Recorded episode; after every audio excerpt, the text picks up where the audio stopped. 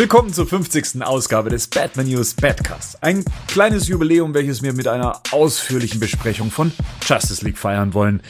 Mit dabei von der Partie sind die dunklen Ritter der Tafelrunde. Seit Anfang an mit dabei Sir Rico. Hi. Seit Ausgabe 9 mit dabei Sir Patrick. Schönen guten Tag. Seit Ausgabe 13 mit dabei Sir Henning. Moin. Ja, und unser jüngstes und gleichzeitig ältestes Mitglied seit Ausgabe 32 mit dabei, Sir Gerd. Mahlzeit. Boys, ich hoffe, euch geht's gut. Blendend. Ja. Weil seit April 2016 äh, verfolgen wir ja schon die schwere Geburt von Justice League. Wir haben es begleitet und naja, jetzt, fast zwei Jahre später, lief der Film letzten Donnerstag in Deutschland und auch dem Rest der Welt an. So, Herrschaften, ihr habt den Film alle gesehen. Ähm, ein Teil von euch ja auch auf der Pressevorführung. Wer war auf der Pressevorführung? Ich. Mein Wenigkeit. Ja, ich. Genau, Henning, du nicht. Ihr wolltet doch Hand Nee. in Hand gehen. Ja, aber ich äh, musste leider arbeiten und äh, war gezwungen, darauf zu verzichten. Okay, aber du hast den Film inzwischen gesehen? Ja, habe ich zweimal. Zweimal. In äh, 3D? Einmal in 3D und auf Deutsch und einmal in 2D und Englisch. Okay. Und ähm, Patrick auch zweimal gesehen. Äh, zweimal gesehen, ähnlich wie Henning, dann noch 3D und Deutsch. Also beide Fassungen kann man sagen. Ja. Ja, ich glaube, äh, Gerd hat sich's richtig gegeben. Dreimal. Dreimal, ganz genau. Einmal Presseverführung Englisch 2D, dann einmal Deutsch 3D und einmal Deutsch in 2D. Ja, cool.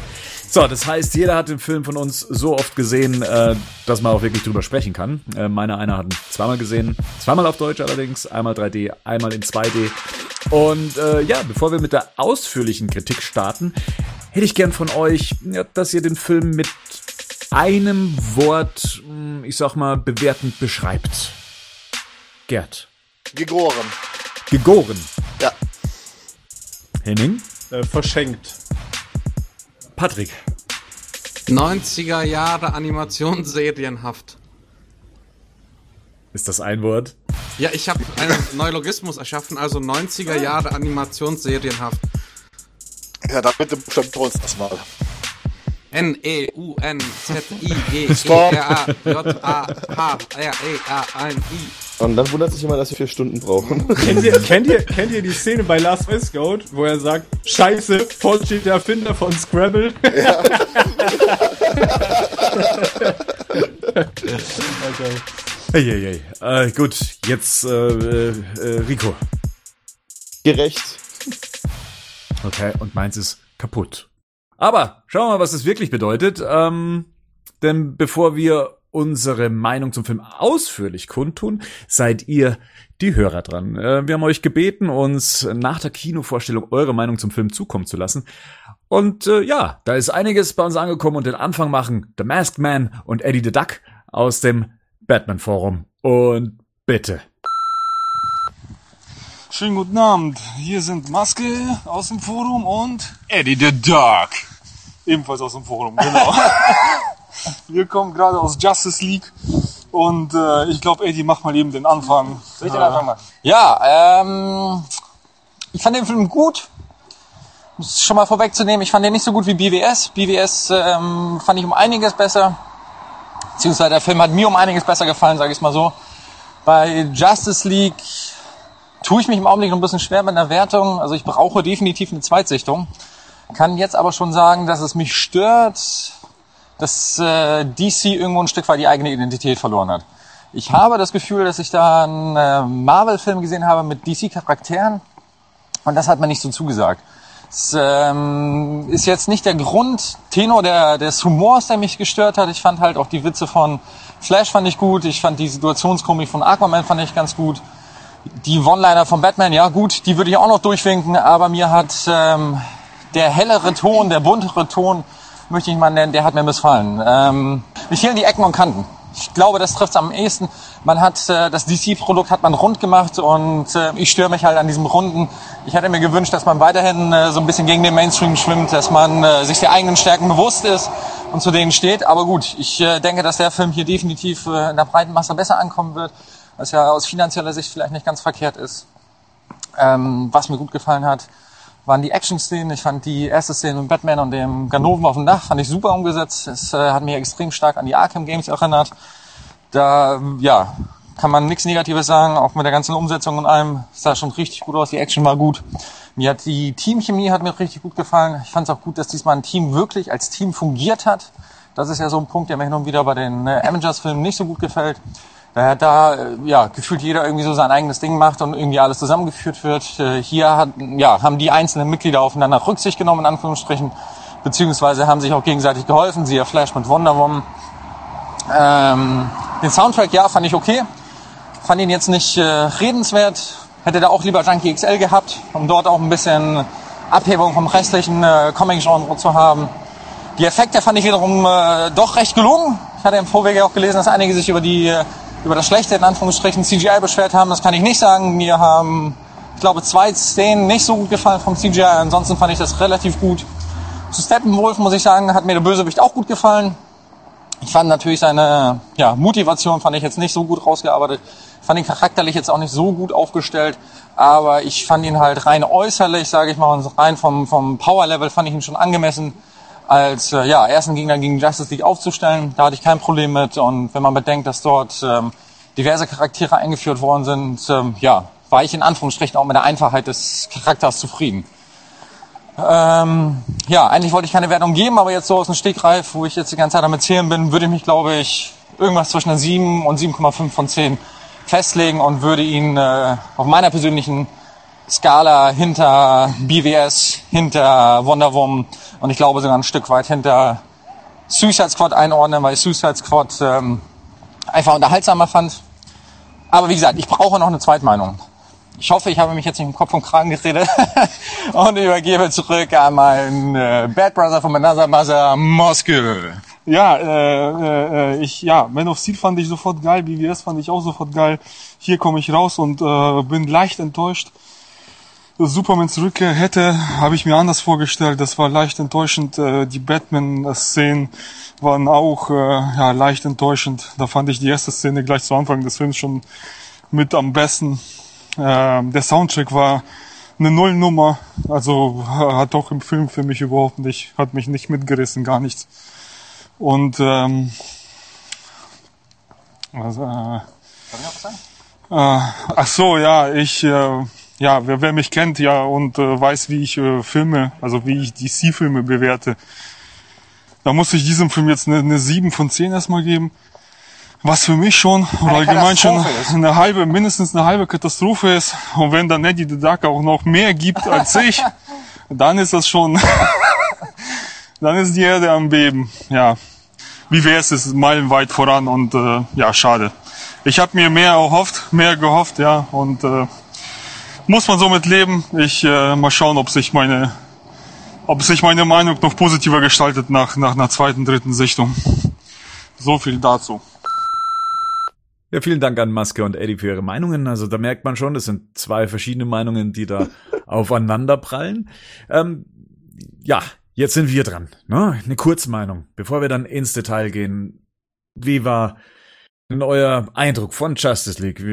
Ich drehe mal das Rad und sag äh, Patrick, fang du mal an. Es fühlte sich an wie eine Samstagsepisode einer Animationsserie, äh, irgendwie aus den 90ern, aber eine, die man irgendwie nicht in der Top 10 der besten Folgen hat. Äh, irgendwie ganz unterhaltsam, ganz nett, aber äh, wenn nächste Woche oder in ein paar Wochen der nächste Blockbuster kommt, äh, ist der Film vergessen. Ich hatte eine gute Zeit im Kino, aber ähm, wo ich äh, rausgekommen bin, da, da ist der Film fast schon wie vergessen. Im Gegensatz zu Batman vs Superman oder anderen Batman-Filmen. Mhm. Äh, Henning. Ich fand den Film, Film unterhaltsam, aber trotzdem, je länger ich drüber nachdenke, desto größer wird der Ärger, weil ich glaube, dass der Film unglaublich viel Potenzial verschenkt hat. Rico. Von Sekunde eins bis zum Ende alles geil. Nee, tatsächlich, tatsächlich hatte ich sehr viel Spaß mit dem Film. Vielleicht lag es an der Be Begleitung, vielleicht lag es am ganzen drumherum, aber mir hat's gefallen. Gerd. Äh, beim ersten Mal mit Patrick bei der Pressevorführung hatten wir eine gute Zeit. Ähm, inzwischen macht mich der Film nur noch wütend. Hör mal, du kamst total wütend aus der Pressevorführung raus und hast einen Rant gestartet. Also sag nicht, dass du eine gute Zeit hast. Das ist zwar ganz süß von mir, aber wow. Nein, der Film also wirklich, äh, der, der macht mich einfach wütend, äh, weil da so unendlich viel verschenktes Potenzial drin ist. Das ist so krass. Äh, ja, da kommen wir ja später noch zu. Ja, also das waren erstmal. Hm? Denke ich auch. Also grundsätzlich, ich habe mich äh, von dem Film wirklich, wirklich gut unterhalten gefühlt. Er ist straight erzählt. Mir haben viele Charaktermomente gefallen. Generell haben mir die Schauspieler durch die Bank gut gefallen. Ähm, und selbst mit dem Humor bin ich zurechtgekommen, ähm, weil solange der nicht versucht, dramatische Szenen abzuwürgen, ist, für, ist das für mich fein. Und es ist ja ein Justice League-Film. Also wir haben verschiedenste Charaktere. Ähm, Steppenwolf als Gegner war für mich irrelevant. Das kann für so einen Film, wo das Team vorgestellt wird, auch sehr praktisch sein, aber letztendlich geht es dann doch merklich auf die Kosten der Dramaturgie. Ähm, technisch habe ich Probleme mit den Spezialeffekten. Ähm, der Schnitt war mir zugehetzt. Mir fehlen tatsächlich einige Szenen aus den Trailern. Die habe ich schon sehr vermisst. Äh, und ich glaube auch, die hätten dem Film ganz gut getan. Ähm, mit dem Soundtrack von Danny Elfman konnte ich nichts anfangen und war auch sehr enttäuscht, aber das auch schon im Vorfeld.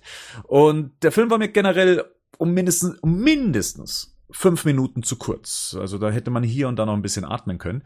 Mm, aus ästhetischer, Sitz, äh, aus ästhetischer Sicht ähm, kann ich mich einfach mit dem Stil und der Farbpalette des Films oder sagen wir mal der Art, wie Joss Whedon den Film umgedreht hat, nicht wirklich anfreunden. Mir ist es zu hell, zu bunt, zu ja, austauschbar. Und zwar gaukelt der Film jetzt so ein bisschen Herz vor, äh, was man ja bei Batman äh, wie Superman und bei Man of Steel gesagt hat, dass er das, dass diese Filme das nicht hätten. Aber dafür hat man jetzt einen Film ohne Identität. Ja, der ist nicht Fisch, der ist nicht Fleisch. Alle Kanten wurden abgeschlagen und halt dann eben zu was Massentauglichen zusammengestutzt. Und jetzt ist es so, wie es Gerd schon mal gesagt hat, ähm, und der hat, dabei hat Gerd äh, Zack Snyder dann äh, zitiert, indem er gesagt hat, es ist halt leider nur ein Film geworden. Ähm, mehr auch nicht. Und auch wenn mich der Film wirklich, wirklich gut unterhalten hat, irgendwie habe ich das Gefühl, dass in meinem Fanherz etwas kaputt gegangen ist. Und ich weiß nur noch nicht was. Und ja, vielleicht finden wir das raus, eben in unserer Besprechung. Wie wollen wir es angehen? Wollen wir Szene für Szene durchgehen? Wollen wir es allgemein halten? Ich meine, das eine bringt immer das andere mit sich, auch thematisch. Sprechen wir über die Special Effects, sprechen wir über spezielle Szenen. Ich würde sagen, wir fangen einfach mal an, wie der Film eben auch anfängt und äh, ja, werden dann schon sehen, wo wir uns entlanghangeln können. Der Film beginnt mit einem Superman-Video. Und zwar eins, was von Kindern aufgezeichnet wurde mit einer Handycam im Hochformat. Das macht die Jugend heutzutage so grausig. Ja, da krieg ich ja schon, da krieg ich ja schon, da krieg ich ja hier schon Plack. Ne? Aber ja, es zeichnet eigentlich äh, die Wirklichkeit mehr oder weniger wieder. Und ähm, man, man könnte meinen, es ist eine schöne Szene, in der Superman eben gefragt wird, ah, was sein was sein Symbol bedeutet. Äh, anscheinend hat sich ja die Bedeutung verändert. Es ist ja nicht mehr äh, Hoffnung, sondern anscheinend ist es jetzt ein Fluss. Ähm, und die Kinder fragen ihn eben, was das Schönste an der, an der Erde ist. Und er antwortet nicht wirklich drauf, er lächelt nur. Ich fand es ganz sympathisch, weil Henning dann irgendwann mal hier in unserem Facebook-Chat dann äh, geschrieben hat, äh, was soll die Szene eigentlich bedeuten? Und ich war mir echt zu feige, diese Frage zu stellen, weil ich gedacht habe, okay, vielleicht habe ich es einfach nur nicht verstanden und andere verstehen das. Ich habe es tatsächlich nicht verstanden. Was soll diese Szene im äh, Vornherein bedeuten? Ich glaube, man wollte damit ausdrücken, dass ähm, nochmal dem Zuschauer, dem normalen Zuschauer, der vielleicht nur die Trailer gesehen hat und noch nicht so interpretiert und jedes einzelne Merch-Artikel irgendwie untersucht. Ah, Superman spielt eine Rolle in dem Film.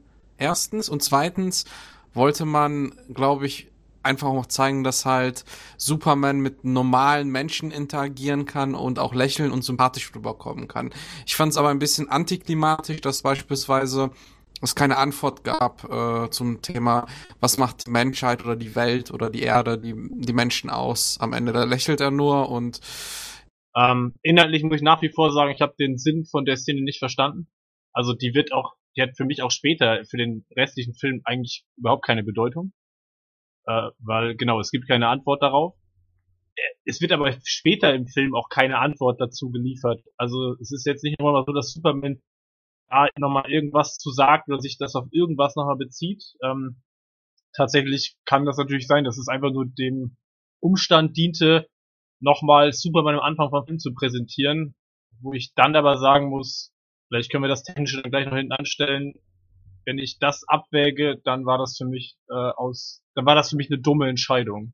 wollte halt Superman ein bisschen menschlicher zeigen, oder? Dass man auch rafft, das, was er für, für die Welt war. Dass, ich meine, kleine Kinder, dann auch hat er, was hat er, irgendwie ein brennendes Haus, hat irgendjemand rausgerettet oder sonst irgendwas, er lacht die ganze Zeit.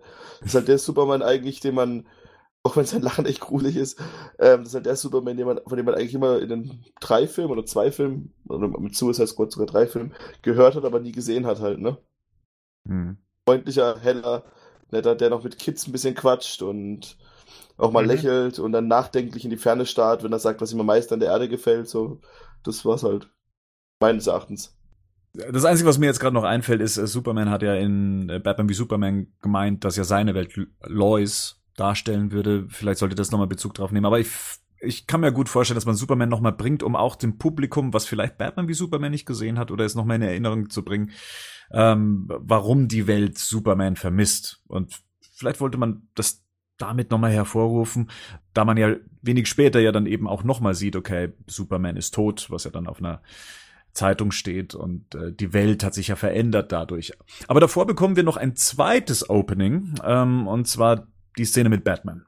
Ähm, und ich dachte eigentlich lange Zeit, die wäre von Zack Snyder, wie ich heute gelesen habe, soll auch die von von Whedon gewesen sein. Und ähm, so viel ich dem Mann auch, glaube ich, für diesen Film vorwerfen möchte und könnte, so muss ich sagen, finde ich die Szene mit Batman schon gut. Die ist super. Also so, ich glaube, das ist ein Bat Bat Batman, äh, wie wir uns den alle wünschen. Und ähm, ich fand erstens ähm, ganz schön Wiedersehen, ähm, also dieser Kleinkriminelle, der da gezeigt wird. Ich habe Mindhunter gesehen vor paar Wochen und äh, das ist eine Hauptperson und das ist der gleiche Schauspieler.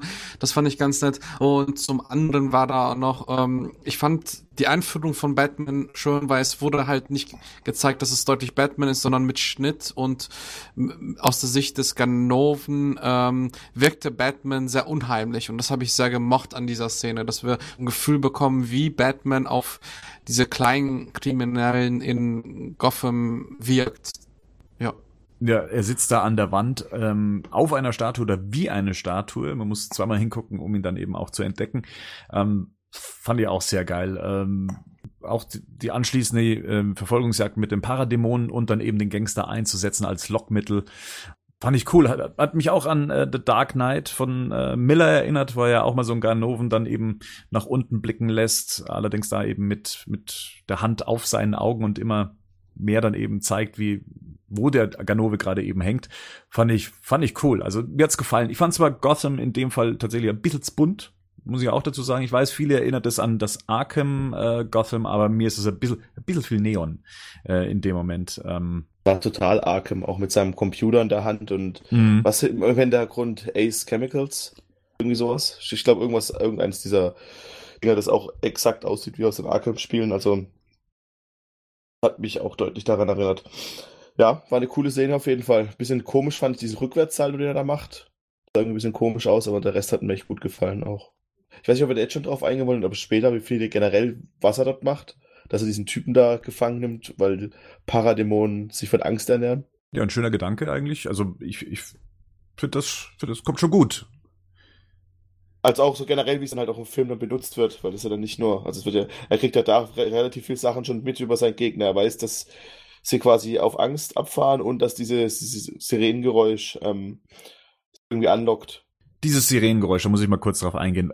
Was war das denn? Ich habe das jetzt auch nach der zweiten Sichtung nicht gecheckt. Wo kommt das her und was macht dieses Geräusch und warum sagt Batman auf einmal, das ist das Wichtige für ihn, mit dem er jetzt irgendwie, wa- was sie anlockt oder vertreibt oder was macht dieses Ding überhaupt? Das ist halt das, versteh's das, nicht. das, ist halt das, was ich nicht verstehe, weil ei- einerseits ähm, lockt Angst irgendwie die Paradämonen an, aber dann auch diese Alarmanlage oder was das war. Ich dachte erst, es wäre die Alarmanlage von dem, wo der Einbrecher eingebrochen ist, aber scheinbar scheint es ja irgendwie gezielt zu sein. Von, Also es wird ja so aufgebaut, ähm, dass wir erstmal nicht wissen, was es ist und am Ende des Films ist es halt, dass er mit dem Batmobil da durch Tschernobyl fährt und dieses Geräusch kommt. Ich glaube, das ist der simple Plot. aber, aber wo kommt das Geräusch her? Das kommt nirgendwo her. Ja, ja, gut. Ja. Ja. Nein, Ja. halt die, die Frage ist halt tatsächlich, ob das jetzt einfach eine Alarmanlage war von einem Haus ob wir gerade unsere Zeit äh, verschwenden, und weil wir überhaupt drüber reden. Oder drittens, ob das Steppenwolf benutzt, Das kommt um nirgendwo zu. her. Also es wird im Film nicht erklärt auf jeden Fall. Nein, Okay. es, wird, es wird in keiner Szene erklärt. Äh, Okay, dann weiter. Gut, dann, dann ist das so. Wenn die, Ja, ja. Ich glaube, das ist das geringste Problem heute. Ja, das ist wirklich das geringste Problem. War eine coole Szene, es war äh, Comic Relief und ich denke mal, die Szene ist deswegen reingekommen. Äh, durch diese ganzen Drehbuchänderungen, man musste ja jetzt auch irgendwie eine Bedrohung aufbauen, ja, ne? weil der Film zwar ja irgendwie wie eine Fortsetzung vom BVS wirkt, aber so vieles auch einfach äh, vom BVS über, über Bord schmeißt, dass man jetzt auch einfach den Leuten, die halt diesen Film nicht gesehen haben, ein Gefühl der Bedrohung halt vermitteln wollte, äh, äh, damit die sich überhaupt darauf einlassen können. Und ich denke mal, deswegen ist die Szene reingekommen. Aber die ist, es ist zum Beispiel, kommen wir ja später, es ist eine meiner Lieblingsszenen, weil es halt wirklich Comic Relief ist und das ist halt so ein Batman, wie ich ihn halt auch in einem Solo-Batman-Film sehen will, so wie er agiert. In der Szene taucht ja am Schluss dann nochmal in der Unschärfe. Ich nehme an, es ist der Räuber gewesen, oder? Der, der ja, Einbrecher. Ja, Für mich wirkt es erstmal komisch, weil man hat den Typen dann nicht mehr gesehen, nur noch in der Unschärfe. Und ich dachte, ist das jetzt irgendwie jemand, der jetzt Batman geholfen hat? Wusste der, was er vorhat? Warum reagiert Batman gar nicht mehr auf ihn? Warum lässt er ihn laufen? Ähm, mit dem Typen passiert ja nichts mehr. Er hat ihn zwar jetzt einfach nur benutzt, das ist klar, aber trotzdem, er ist ein Einbrecher. Ja, zumindest Handschellen hätte anlegen können oder sowas, ne?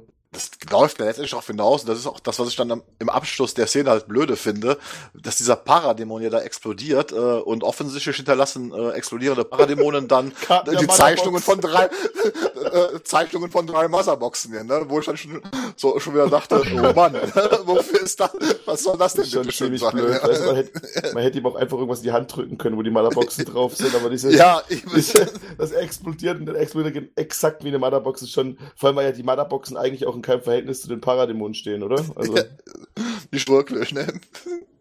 Naja, das Ganze geht dann weiter in die eigentliche Opening-Sequenz, also in der wir dann die Schauspielernamen und so weiter sehen. Und da ist eine Montage, die zeigen soll, ja, wie die Welt jetzt ohne Superman zurechtkommt. Ich habe davon schon vorher gelesen, ähm, dass es so eine Sequenz lesen soll, und ich habe mir was komplett anderes drunter vorgestellt. Ich dachte, es ähm, passiert viel mehr. Also man bekommt viel mehr, also man bekommt viel mehr mit, dass die Welt irgendwie aus den Fugen geraten ist. Und Ja. wir kriegen letztendlich eine Obsthändlerin, die irgendwie von, von äh, Nazis irgendwie äh, angegriffen wird. Von einem Penner auf einer Straße und Ja, ja, einer trauernden Lois. Fuck, Alter, wir kriegen Polizeialltag. ja. So, ich meine, das ist doch eine, das ist doch eine Szene, die in Großstädten 300 Mal am Tag überall passiert. Ich meine, das ist doch kein Beispiel dafür, dass die Welt aus dem Fugen gerät, weil da zwei Randalierer eine Obstkiste umtreten, Alter, und drei Polizisten da kommen müssen, um Jungs verhaften zu müssen, Alter. Aber die Hoffnung ist weg, doch. Superman ist tot, die Welt ist am Arsch, ich geh jetzt erstmal einen Obsthändler ausräumen, du, ein lieber Mann, du, ey. Jetzt fallen aber hier die letzten moralischen Grenzen, ey. Ey. Und, und, und ganz wichtig, äh, die, We die, Welt ist am Arsch und überall in den Straßen liegen jetzt Penner unter Zeitungen rum, um zu zeigen, wie die Welt am Arsch ist. Hier, ne? Das hat ja noch keiner von uns gesehen, Alter. Hab ich noch nie gesehen, noch nie, ey. der Witz ist, ich war gerade in Düsseldorf und das sieht schlimmer aus wie da. Und das Geile ist ja dann das, der Titelsong, ne, wie der dann einsetzt und dann diese dramatische Steigerung, wie die beiden Typen die Obst klauen von diesem Song, ne, wo das richtig aufdreht. Und ich denk so, oh mein Gott, was soll das bitte schön Ich darstellen? fand aber ehrlich gesagt Also- den Song cool, muss ich sagen. aber ja, Wenn du so eine Montage machst, ne? Dann mach's bitte wie bei Watchmen. ja. Ich habe da das Drama nicht drin gesehen. Durch dieses Grading von dem Film sieht das auch alles nicht düster aus. Also du denkst dir die ganze Zeit, okay, was will der Film jetzt eigentlich sagen? Ich stehe auf der Metaebene, kann ich mir selbst zusammenreimen, was der Film mir mitteilen will. Aber es kommt nicht richtig an, weil eigentlich sehe ich es nicht. Ich meine, die Wonder Woman-Szene, der Anfang gehört ja mit Sicherheit auch dazu, so dieses, ne, Selbstmordantäter, aber auch das jetzt nichts irgendwie, wo du sagst, ich habe jetzt keine massive Steigerung gesehen zu dem, was wir in BWS nicht eh schon atmosphärisch vermittelt bekommen haben. Also es wirkt ja eigentlich, eigentlich auch nicht düsterer als in BWS, ganz im Gegenteil. Allein durch das Grading wirkt ja Justice League schon direkt im ersten Augenblick, als wenn die Welt viel optimistischer und ist alles viel heller. Und das Einzige, was ich gezeigt bekomme, ist diese Obstkistengeschichte. Ich meine, da dreht sich die Kiste, Kiste, wieder ins Gegenteil. die Kiste! Mir denk, ey, ja, ja, ja. So, weißt du, ich meine, ja, keine Ahnung, macht ihr weiter, ich hab keinen Bock mehr. Du hast dir eine Kistenszene gewünscht, Henning. Du hast Ja, sie Alter, aber bekommen. nicht das, ey. Ganz kurz was Positives. Und zwar, ich fand die eine Zeitung ganz witzig, wo halt David Bowie, ähm, Superman und äh, Prince drauf war. Das war ganz cool als Idee. So, also next Wonder Woman, oder? oder Nee, erstmal kommt, äh, ja. Ah, bekommt der eigentliche Einstieg in den Film, also so wie er ursprünglich geplant war, und zwar ähm, eben Batman, Bruce Wayne, der sich äh, den, ähm, der den langen Weg auf sich nimmt, um eben auf Aquaman zu treffen. Und äh, ja, ich meine, die Szene haben wir schon in den ersten äh, Trailern gesehen. Sie wurde ein bisschen modifiziert.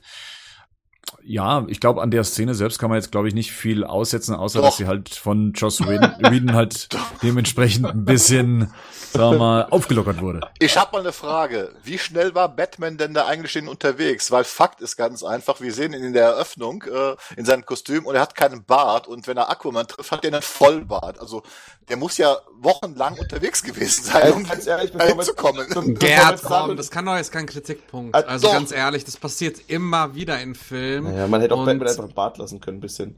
Ja. Der, der, Also Gerd hat ja trotzdem recht.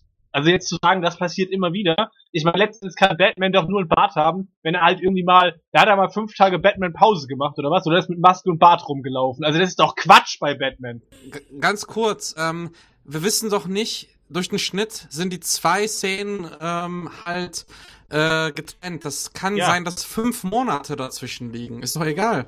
Man sieht ja auch, im, im Ende fliegen die ja von USA nach Russland innerhalb von einer halben Stunde oder sowas. Ja, Man genau. kann also das ist schon bescheuert. Weil er, er sagt ja selber, dass er das Team, also da sind keine fünf Monate dazwischen. Generell, habt ihr eine Idee, wie viele Monate, Tage, Stunden der Film nach BWS spielen soll? Gibt keinen Indiz im Weil Film die haben, halt dafür, nicht mal, die haben ja nicht mal die Brocken von der Superman-Statue aufgeräumt, so. Also, Ja, Und für mich war so ein bisschen, ich habe, also was ich gedacht habe, als diese Bartszene so, ne, also der Szene, wo er den Bart hat, wo ich mir dachte, okay, das müssen sie jetzt ja vielleicht irgendwie erklären. Vielleicht ist Bruce Wayne nach diesem ganzen, nach der ganzen Geschichte mit Doomsday und, und Supermans Tod, vielleicht hat er einfach erstmal die Maske am Nagel gehängt. So, das hätte man vielleicht irgendwie erklären können. So, ich kann mir auch vorstellen, dass das ursprünglich der Plan vielleicht war ja. zu sagen so, der ist jetzt völlig desillusioniert und weiß eigentlich gar nicht mehr, was er jetzt machen soll. Aber die Szene macht tatsächlich in dem Film so einfach gar keinen Sinn. Also man hätte den Bart auf jeden Fall entfernen müssen, das sehe ich genauso, weil das mir einfach impliziert als Zuschauer, okay, er hat jetzt einen Bart, das heißt, wie lange war er jetzt nicht als Batman unterwegs? Also das, da kann man jetzt, das ist halt einfach Quatsch, so. Na gut, also wie gesagt, es war der eigentliche Einstieg in den Film. Diese Szene mit Batman und dem Paradämon soll es angeblich vorher nicht gegeben haben. Batman wäre länger Mhm. unterwegs gewesen. Äh, Ben Affleck hat äh, generell einen starken Bartwuchs. Äh, der kann wahrscheinlich schon nach zwei Ja. Wochen so aussehen. Ähm, klar hat man auch immer noch das Problem, dass er technisch wahrscheinlich viel schneller an sein Ziel kommt. Ich, ich, man, man darf aber halt nicht vergessen, dass auch die Szene, die im Anschluss dann eben kommt, und zwar dann im, im Flugzeug, im Privatjet, dass auch das wieder eine Whedon-Szene war, die äh, versucht, sich da das dann auch wieder auszugleichen, indem man als erstes Bruce Wayne zeigt, wie er sich rasiert. Ja. Ähm, also da reagiert der Film auf seine eigenen Schnitte und versucht da eine gewisse Logik reinzuspinnen, die wir jetzt weder, glaube ich, ähm, ja, begreifen oder zumindest ähm, Ja.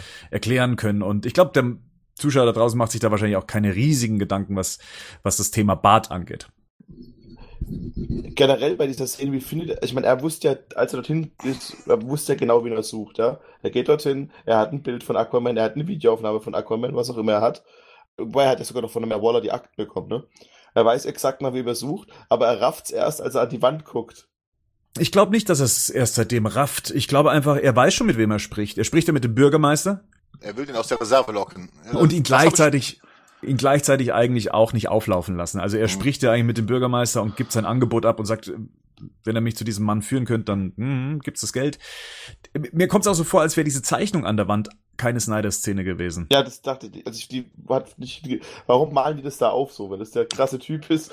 Also, weiß nicht. Ja, nein, nein, vor allen Dingen, das implizierte ja im ersten Moment, hat mir ja so den Eindruck, diese Zeichnung war ja so, äh, ich sag mal so ein bisschen wie so Wandmalereien aus der Steinzeit gehalten, Genau. so nach dem Motto, als ob er schon seit Jahrtausenden da immer zu den schlechten Zeiten auftaucht und den Leuten Fisch Ja. bringt. Also, äh, und, und ich hatte auch dieses Gefühl, diese Szene wird irgendwie nachträglich reinmontiert. Ich glaube auch nicht, dass die in der Ursprungsfassung so drin war. Ja, ja, keine Ahnung, wa- warum wissen die dann auch von den anderen beiden Motherboxen, wo die sind? Also man sieht ja die drei Motherboxen Ja. und dann sieht man, wie Aquaman Fisch hochhält, so.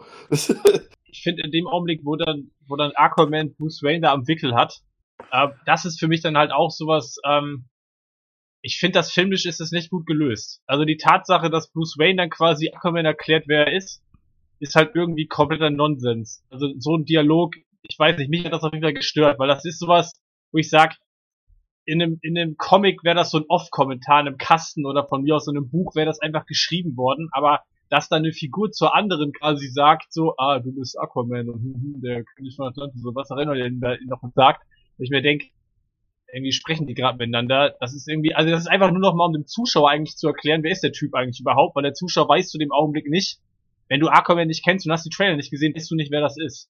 Aber dafür fand ich es schon gut gelöst. Also ich, ich fand das jetzt, daran würde ich mich tatsächlich nicht aufhängen. Also ein bisschen schwerer fand ich dann schon, dass ähm, ja Aquaman und auch Batman selber kein Problem damit hat, dass Aquaman die ganze Zeit sagt, ah Bruce Wayne, du läufst als Fledermaus rum, ah du bist Batman und im Hintergrund steht das ganze Volk und ähm, lauscht diesem Gespräch. Also das Thema Geheimidentität ist ja anscheinend äh, ja rum ums Eck, denke ich mal. Ja, warum dann Masken tragen halt, ne? Ja, zumindest Batman. Ja, aber also kann man jetzt auch so Nitpicking sehen. Äh, vielleicht sprechen die ja kein Englisch, die Herrschaften in diesem kleinen Dorf und äh, dementsprechend ähm, wird es nicht wahrgenommen. Aber also das sind Sachen, die hätte man auch vermeiden können. Das die Frage ist, erklärt, erzählt der Bruce Wayne jedem quasi wer seine Geheimidentität? Also das ist ja natürlich ein Punkt. Ja. Also zumindest mit denen, äh, mit denen er zusammenarbeitet. Also ich weil er das ja auch später mit äh, Barry Allen macht, denke ich, ähm, dass das so sein Vertrauensvorschuss ist in, in die Liga. Aber auch trotzdem irgendwie untypisch, oder? So ein bisschen. Ja, kenne ich auch aus der Justice League normalerweise also nicht. Also in den meisten Comics ist das, ist, ist, ist weiß das nicht jeder. Mhm. Beziehungsweise mhm. ist es eher so, dass Batman es über alle weiß. Ja, genau. Aber, genau. Ja. Und da gibt's auch diese bekannte Szene, die gibt's auch die, also gibt's als Giffen als allem, wie halt, ähm, Batman kurz jedem erklärt, wer wer eigentlich ist. Also ich weiß nicht, ob du das kennst aus Justice League Unlimited. Da steht irgendwie Hawkgirl, ähm, Flash und noch zwei, drei andere da und dann sagen, und dann sind sie sich sicher, ob sie sich gegenseitig, und dann sagt es einfach Batman, du bist der, du bist der, du bist der, du bist der, ich bin Bruce Wayne. Ich weiß nicht, ob ihr das kennt. Ja. ja. Gen ja, generell ja, macht Batman ja hier so ein etwas, sagen wir mal, ähm, anderen Charakter durch, also eine andere Entwicklung, als man es jetzt aus den Comics kennt.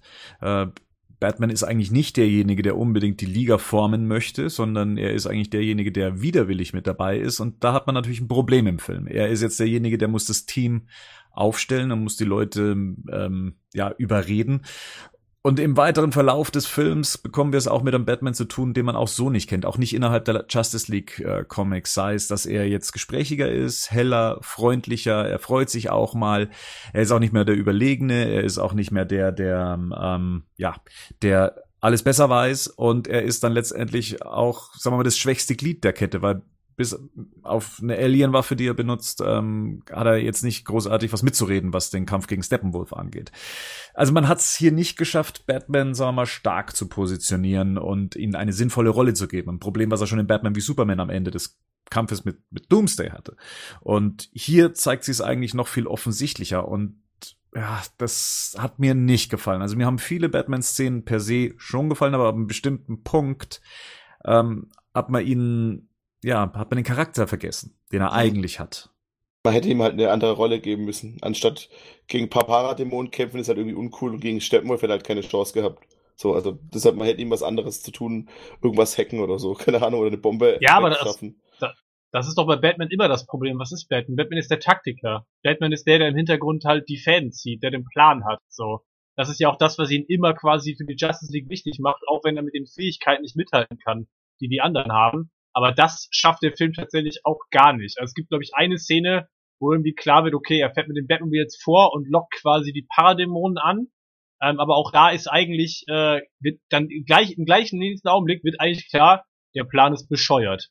Genau. So, weil sie gleich sagen, der Plan funktioniert eigentlich nicht, weil sie reißen ihm das Auto auseinander und die anderen müssen ihn quasi wieder aus der Scheiße ziehen, so, wo ich mir auch denke, das ist echt für Batman, ist das ein Riesenplan, so. Ich lock jetzt mit dem Auto die Paradämonen an, dann lass ich, dann nehmen die mir den Wagen auseinander. Ähm, das ist halt irgendwie, also irgendwie ist es bei Batman so, so richtig, also als Batman-Fan muss ich ganz ehrlich sagen, kann ich mich mit der Charakterisierung, die wir jetzt in Justice League haben, gar nicht anfreunden. Also da kann ich mich sogar im BWS noch besser mit anfreunden, weil ich es mir da noch besser erklären kann, warum der so ist, wie der ist. Hier habe ich tatsächlich ein Problem, weil ich die Wandlung gar nicht nachvollziehen kann. Also ich verstehe es natürlich mhm. nicht. Kurze Sache. Ähm, es ist ja so, dass Alfred ihm ja hil viel hilft. Würdet ihr es gut finden, wenn Batman sozusagen eine Position hätte, wo er das Team manövrieren würde, ähnlich wie Alfred es mit Batman tut? Wie würdet ihr Batman lieber sehen wollen? keine Ahnung, ich habe halt das Ganze, was ich halt auch nicht verstanden habe, das kommt auch, spielt auch mit rein, ist, es wird zwei, dreimal irgendwie angesprochen, dass äh, Wonder Woman an der Anführer sein soll. Aber das kam auch aus dem Nichts und ich dachte eigentlich, dass Batman der Anführer sein soll, der ganzen Geschichte. Dass er halt sieht, dass er das Nötige tut, dass er halt Leute schaffen muss, weil es irgendeinen Angriff gibt.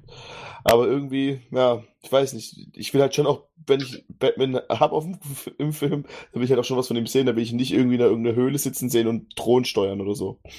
Im Prinzip hat man ja eigentlich schon die große Chance verpasst, äh, weil darauf hatte ich eigentlich gehofft, äh, äh dass man jetzt äh, Bat äh, Batmans Wandlung, äh, warum er das alles macht, besser darstellt, weil eigentlich zum Beispiel diese ganze Eröffnung Welt äh, äh bis aus, aus Hope und so weiter, also ohne Hoffnung.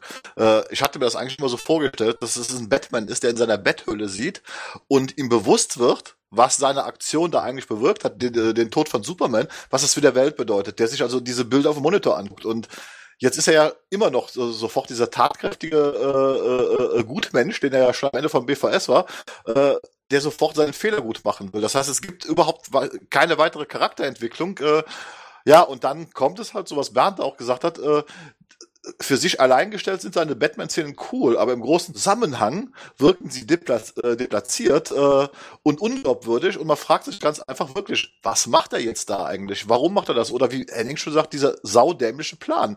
Äh, man will ihn als Taktiker darstellen und dann gibt man ihm dann so eine, so eine bescheuerte Szene, wo man dann einfach feststellt, ja, taktisch hat er ja jetzt total versagt. Er hat einen Tactical Suit an. Ja.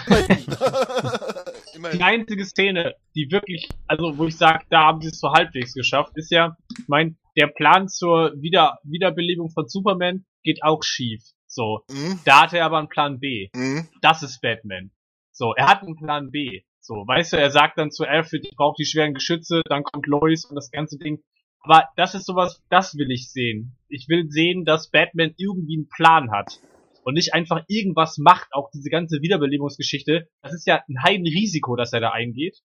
Weil er eigentlich der Einzige ist, der denkt, ja, okay, das könnte, das, wir müssen das machen. Alle sagen, das funktioniert nicht. Das, lass das einfach. Er macht es halt trotzdem. Hat aber dann wenigstens Plan B und in dem Film ist das so, ich weiß nicht. Batman ist so, ähm, ja, wie Ben sagt, er wirkt, er wirkt schwach, gleichzeitig, er wirkt irgendwie nicht, als hätte er den Überblick. Und das ist was, was mich auf jeden Fall irgendwie stört, weil in dem Augenblick wird er dann halt in der, in der Liga auch das schwächste Glied. Weil wenn, wenn du ihm das nimmst, dann ist er ganz unten in der Nahrungskette, weil rein physisch ist er da einfach. Er wirkt halt sehr resigniert so von allem. Auch diese, also so, das merkt man ja auch, wenn er mit Diana redet oder generell, wenn er dann ähm, diese, diese, diesen dummen Plan da hat, äh, mit Batmobil da rumzufahren im Kreis und die Paradämonen anzulocken. Der, man hat schon das Gefühl, er will eigentlich, ja, er wäre auch okay damit jetzt zu sterben, wenn dafür die Mission äh, erfolgreich ist. So, und das, aber das wirkt irgendwie so ein bisschen ihm aufgezwungen, ne? Hast du den Eindruck echt bekommen? Also, die, den Eindruck kann ich jetzt überhaupt nicht teilen. Er würde alles riskieren, um, um das zu machen. Ist das wirklich naja, so? Naja, er, sagt es ja, wo, wo, also die Schulter einrenkt, dass er zu alt dafür ist und dass er eh nicht weiß, wie lange er das noch machen kann. Und auch wenn er, also diese Batmobile-Geschichte, was hat er sich davon denn erhofft? Am Kreis fährt und dann die Paradämonen einfach dann die ganze Zeit weg sind, oder? Ich meine, dass, dass, dass, dass, dass das recht schnell zu Ende sein muss, muss ihm ja vorher klar gewesen sein. Das Problem, das Problem ist doch, dass er äh, in jeder dieser Szenen, wo das Team agiert, äh, kommt er ja dumm rüber. Das ist genauso wie, was ich nicht verstanden habe, das ist halt unter äh, Gothams Hafen. Äh, sie wissen, dass sie unter dem Hafen gehen äh, und sie haben nichts Besseres zu tun, als zum Schluss auf Steppenwolf eine Rakete abzufeuern. Und Wunder, das, Cyborg das, das, das ist egal, ob es Cyborg war. Auch äh, äh, die, diese ganze Idee, also ein Batman hätte wahrscheinlich äh, das Ding äh, deaktiviert, dass das gar nicht passieren könnte. Das ist, äh, was ich meine, was du schon sagst. Batman ist der Taktiker, der überlegt sich dann ganz genau, was kann da passieren, wie kommen wir aus der Situation raus. Und hier wird halt ein billiger Cliffhanger dazu benutzt, um dann anschließend äh, äh Aquaman wieder einzuführen. Das zum Beispiel, das war für mich so eine Szene, wo ich mir gedacht habe, äh, wenn das in der Animated Series passiert wäre, in der Justice League Animated Series, das wäre die nächste Szene wäre gewesen, wie Batman Cyborg erstmal einen Einlauf verpasst. Genau, genau. So nach dem Motto so, was war das überhaupt für eine blöde Idee? Ja. So, dann denkst du dir, ja, das eine Schwachsinnsidee ist, ne? Ähm, aber es ist schon richtig. Das ist, ich finde es problematisch. So, auch die letzte Szene nochmal, das mit dem Batmobil. Ich meine, er fliegt ja mit dem Flying Fox da rein, weil er den Schild kaputt machen will. Wo ich mich auch beim zweiten Gucken gefragt habe, hätte das nicht auch Cyborg übernehmen können? Oder- oder. Also hätte der nicht auch genug, hätte der nicht genug Feuerkraft gehabt, irgendwie den Schild irgendwie zu zerschießen, weil Batman macht ja auch nichts anderes, als mit dem Flying Fox Raketen reinzuballern. Und dann stürzt er halt ab. So. Und, ne, aber, ja, wie gesagt, ich finde halt Batman insgesamt, vielleicht, ich weiß nicht, ob wir die Charaktere vielleicht nochmal gesondert besprechen wollen. Batman finde ich halt an vielen Stellen tatsächlich problematisch. Ähm, auch wenn der gute Szenen hat, so im Gesamt, in der Gesamtbetrachtung finde ich den eher problematisch. Okay, dann lasst uns mal mit Diana weitermachen, weil die hat hier auch ihren nächsten Auftritt. Äh, also nach seinem Besuch mit Aquaman ähm, meint dann eben Alfred, ja, er sollte doch mal wieder mit Diana sprechen. Und ja, sie hat dann auch ihren ersten Einsatz oder ja, zumindest in diesem Film.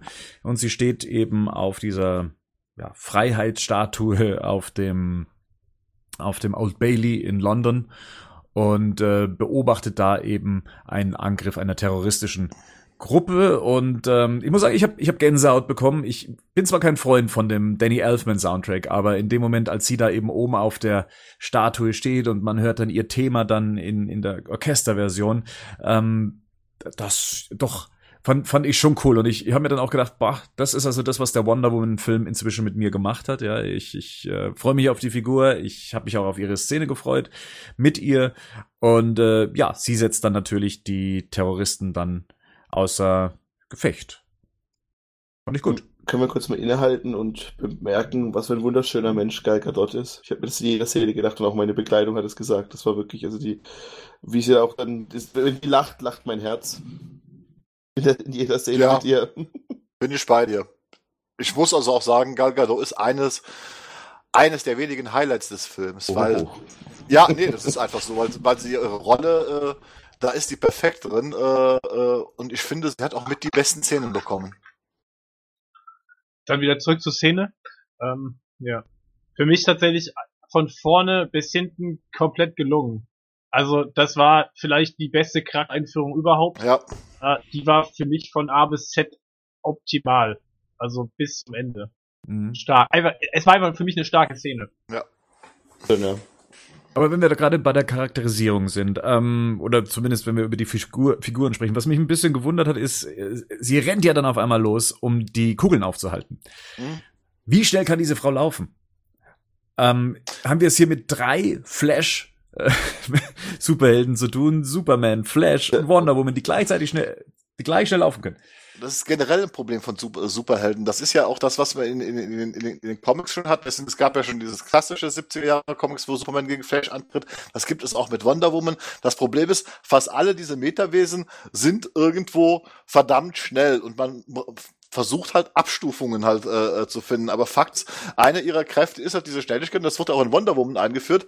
Äh, sie ist halt so schnell, dass sie diese Kugel ankommen sieht. Das ist ja auch in dieser Schützengrabensequenz Mhm. genauso dargestellt worden. Ja. Aber das ist, glaube ich, generell ein Problem, wie man Metawesen darstellt, wie man, wenn man halt eine Figur hat wie Superman, die im Prinzip allmächtig ist, und dann stellt man halt andere Metawesen hin, äh, mit gesonderten Kräften wie Flash, um die versucht, die besonders herauszustellen. Äh, und bei Wonder Woman ist es ja so, in den Comics zumindest, äh, ist sie ja eigentlich äh, sogar stärker wie Superman. Na, Das ist ja äh, äh, äh, ganz interessant. Also ich finde, in diesem Film wird sie ja tatsächlich sogar relativ in Anführungsstrichen schwach dargestellt, während in den Comics halt, äh, äh, ist sie, glaube ich, der einzige ebenbürtige äh, Gegner, den Superman haben könnte. Weil sie halt ähnliche Kräfte hat wie er. Generell finde ich, hat es der Film ganz schwer gemacht, irgendwie ein, ein Bild dafür zu haben, wer was kann. So, also Ja. wer, wer wie stark ist, wer, wer Wonder Woman wirkt ja eigentlich, also gerade diese Flash-Szene oder wirkt ja auch in der Szene richtig übermächtig. Aber dagegen Superman scheint es ja keine Chance zu haben. Und auch Mhm. wenn sie gegen Steppenwolf kämpft, da scheint sie ja eigentlich auch immer unterlegen zu sein. Das hat man irgendwie nicht, meiner Ansicht nach nicht geschafft, das irgendwie logisch oder einem zu zeigen. Generell auch, wie, wer, wer da was bisschen kann oder warum sie jetzt auf einmal doch schwächer ist als Superman, warum sie auf einmal so schnell ist, wie sie, ja, irgendwie, keine Ahnung. Ähm, also ich fand die Szene auch sehr schön. Ähm, mir ist ein bisschen nur aufgefallen, wo, wo sie das Lasso zum ersten Mal benutzt hat, dass sie es nochmal für den Zuschauer Mhm. wiederholt hat. Ähm, ansonsten fand ich auch nett, dass der eine Game of Thrones Darsteller äh, mit von der Partie war als äh, Bad Guy, Random Bad Guy, aber ähm, ja, eine schöne Szene, schöner Auftakt auch für einen Charakter in so einem, Team-Up-Film. Von daher hat mir gut gefallen und auch äh, so dieses Hochfliegen am Ende wie Superman das haben wir, glaube ich, auch im Facebook-Chat mal erwähnt. Mhm. Ähm, das fand ich auch sehr schön. Mhm. Also hat mir gut gefallen. Hier muss ich auch nochmal betonen, weil du es gerade eben erwähnt hast mit dem Lasso. Also wenn sie dann sagt, das ist das Lasso von Hinterbrunns Bieselbach, du musst die äh, Wahrheit sprechen. Das ist für mich äh, weitaus mehr äh, so ein bisschen cheesy gewesen, ähm, als jetzt zum Beispiel die Aquaman-Szene, die Henning vorher meinte, dass das jetzt für den Zuschauer geschrieben ist. Und hier war es mir einfach noch viel zu offensichtlicher. Ist doch scheißegal, dass er dem Typen sagt, äh, hier, du musst jetzt die Wahrheit sprechen. Sie sagt es dem Zuschauer direkt. Ähm, da, da fand ich das viel, viel aufgesetzter. Musst du aber erklären, weil sonst funktioniert einer der besten Gags des Films nicht. Ja. Genau. Also du musst es vorher im Film einführen, es geht nicht anders. Ja, wenn man Gags haben will, dann muss man sowas. Ja. Ja. Okay. Ja. so, wir haben schon äh, kurz über ihn gesprochen oder äh, Rico hat ihn erwähnt. Steppenwolf, der kommt auf ähm, Themyscira an, um sich eine der Mutterboxen zu schnappen, weil Steppenwolf, Achtung, jetzt kommt's, einen Mutterkomplex hat. Ja, danke, danke, danke. Das, danke. das war der Wieden Karlauer von Bernd, also Applaus bitteschön. Dankeschön, Dankeschön. Mhm, mhm.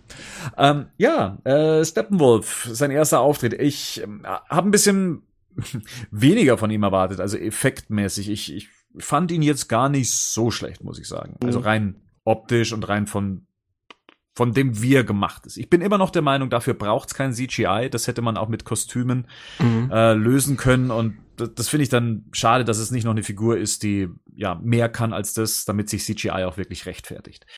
Also mir sind zwei Sachen aufgefallen. Ich finde einerseits ähm, das Art Design von ihm sehr generisch und langweilig. Ich rede jetzt nicht über die technische Qualität, sondern ich fand irgendwie, ah, da, der hat jetzt hier Hörner, der hat hier so ein so ein Anzug und so weiter. Also ich fand das alles ein bisschen sehr generisch. Ich hätte mir da ein bisschen mehr Design gewünscht, weil wir irgendwie Ares hatten ähm, vom halben Jahr und das fand ich schon ein bisschen misslungen, weil wenn man ja auch immer sagt, DC hat so die besseren Bösewichte als Marvel und da hat irgendwie DC jetzt Marvel ein bisschen nachgemacht, hatte ich ein bisschen das Gefühl.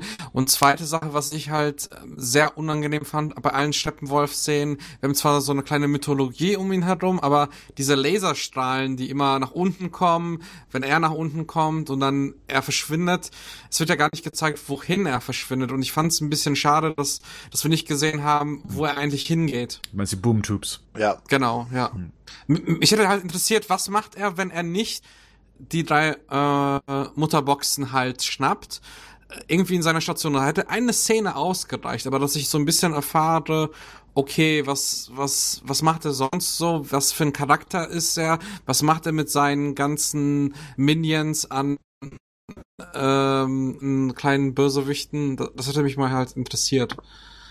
Das hat der Film auch irgendwie verpasst, weil das habe ich mir schon die ganze Zeit gefragt. Also ich meine, in Man of Steel kriegen die Menschen noch mit, dass äh, außerirdische Raumschiffe in ihrer Atmosphäre oder am Mond rumhantieren. Das kriegen sie auf dem Radar mit. Äh, und hier findet ja auch eine Invasion statt äh, und offensichtlich bekommt das kein Mensch mit, ne, Ja. dass da eine Invasion stattfindet. Ich habe mich die ganze Zeit gefragt, das hätte doch jemand mitbekommen. Da muss ja ein gewaltiges Raumschiff jetzt irgendwo im Orbit schweben, äh, wo er halt äh, drauf ist. Äh, äh, und das fehlt, das fehlt mir zum Beispiel komplett. Einfach äh, dieser Hintergrund, äh, äh, woher, wo, woher kommt er, warum kommt er? Das hat man eigentlich, äh, ja, er will diese Boxen holen, aber leider werden die Boxen auch gar nicht so großartig erklärt, äh, warum sie so wichtig für ihn sind. Na gut, die, die Boom-Tubes, die, die machen ja Wege aufzuwelten, die nicht erfassbar sind oder nicht erfassbar sein müssen. Also es muss jetzt nicht unbedingt ein Raumschiff, welches Ja. über der Erde schwebt, sein. Ne? Also ich finde allerdings auch, und damit hast du recht, es, es betrifft aber den ganzen Film, äh, die Menschen drumrum sind nicht aktiv mit ins Geschehen eingebunden. Mhm. Also es äh, bis auf diese eine äh, russische Familie eben bekommt man kaum was von den von dem echten Leben der Menschen mit und und das ist eine Schwäche von dem Film, weil es nämlich auch die Dramatik eigentlich äh, relativiert. Also man man hat die Dramatik immer weiter zurückgefahren. Man of Steel, ja, Tausende von Menschen mit einbezogen in das Mhm. Ganze. Batman wie Superman, alles irgendwie auf äh, verlassene Inseln gezogen, um kämpfen zu können. Und jetzt hier, ja, gibt's eigentlich fast keine normalen Menschen mehr. Und äh, das das finde ich schade. Das, äh, man, man hat fast keinen Bezug zu diesen übernatürlich großen Figuren äh, oder man hat keinen Abstand dazu, äh, weil man sich auch nicht mehr so als als der Mensch fühlt, der das beobachtet, weil es keinen Menschen gibt, aus, der, aus dessen Sicht man das sieht, außer Batman und selbst der, mit dem kann ich kohletechnisch nicht mithalten. Ist halt so. die Boom-Tubes sind ja eigentlich Dinge, die durch die Motherboxen quasi überhaupt erst initiiert werden können. Ne? In Also Comics, ja. Ja, Ist das in den Comics so? Also die Frage wäre tatsächlich trotzdem, was für eine Art von Teleportsystem nutzt irgendwie Steppenwolf und woher weiß er, wann er wohin muss? Also nach was richtet sich das? Weil Nach dem Skript. ähm, ja, genau. Und damit kommen wir dann zum Punkt, weil eigentlich sind die Motherboxen, wie auch Steppenwolf selber, ja eigentlich ein MacGuffin in dem Film. genau. Also, die haben ja eigentlich gar keinen Sinn, so beide nicht. Die dienen ja beide nur dazu, diese Handlung irgendwie voranzutreiben, aber die sind ja selbst von gar keinen Nutzen. Also du weißt über die auch einfach nichts. Außer, dass man damit einen Planet verändern kann, wenn man alle drei hat. Ja klar, aber es wird nicht erklärt und, hm, und selbst den Bezug für Darkseid, der wird nicht erklärt. Also das ist ja auch geil. Im Film einmal sagt er ja auch irgendwie vor Darkseid. In dem Film wird nicht einmal Bezug auf Darkseid Mhm. genommen. Also wenn ich mich mit dem Hintergrund nicht auskenne, müsste ich mich als Zuschauer, als aufmerksamer Zuschauer, müsste ich mich eigentlich fragen, who the fuck is Darkseid? Oder what the fuck is Darkseid? Der sagt das einmal und dann, wer ist der Typ überhaupt? Die, die Ja, Frage ist halt generell, was macht er auch? Warum will er unbedingt auf der Erde sein? Ich meine, es gibt ja noch genug andere Planeten, die er umwandeln hätte können, zu einem Höllenplanet machen kann. Warum will er das unbedingt dort machen? Der hätte ja, Ja, das weißt du ja nur dann, wenn du, wenn du halt weißt, dass Darkseid so ein Planetensammler ist, so. Ja, ja, ne? Dem klar, ist das ja klar. egal, der will Mhm. einfach alles unterjochen. Es wird aber ihr halt null erklärt. Also, du weißt gar nicht, was das für ein Typ aber ist. in dem Film kommt es ja schon eher so rüber, als ob Steppenwolf eine Heimat will. Ja, also, genau. Ich meine, es kommt Also, ja eher so rüber, dass er unbedingt auf die Erde will. Und dann schafft er das erste Mal nicht. Und beim zweiten Mal macht das dann halt nochmal, aber dann im Geheim halt. Ich sag das mal so. Wir hatten uns alle schon über den generischen Bösewicht in Wonder Woman aufgeregt, Ares, und haben gesagt, äh, das wird nicht klar.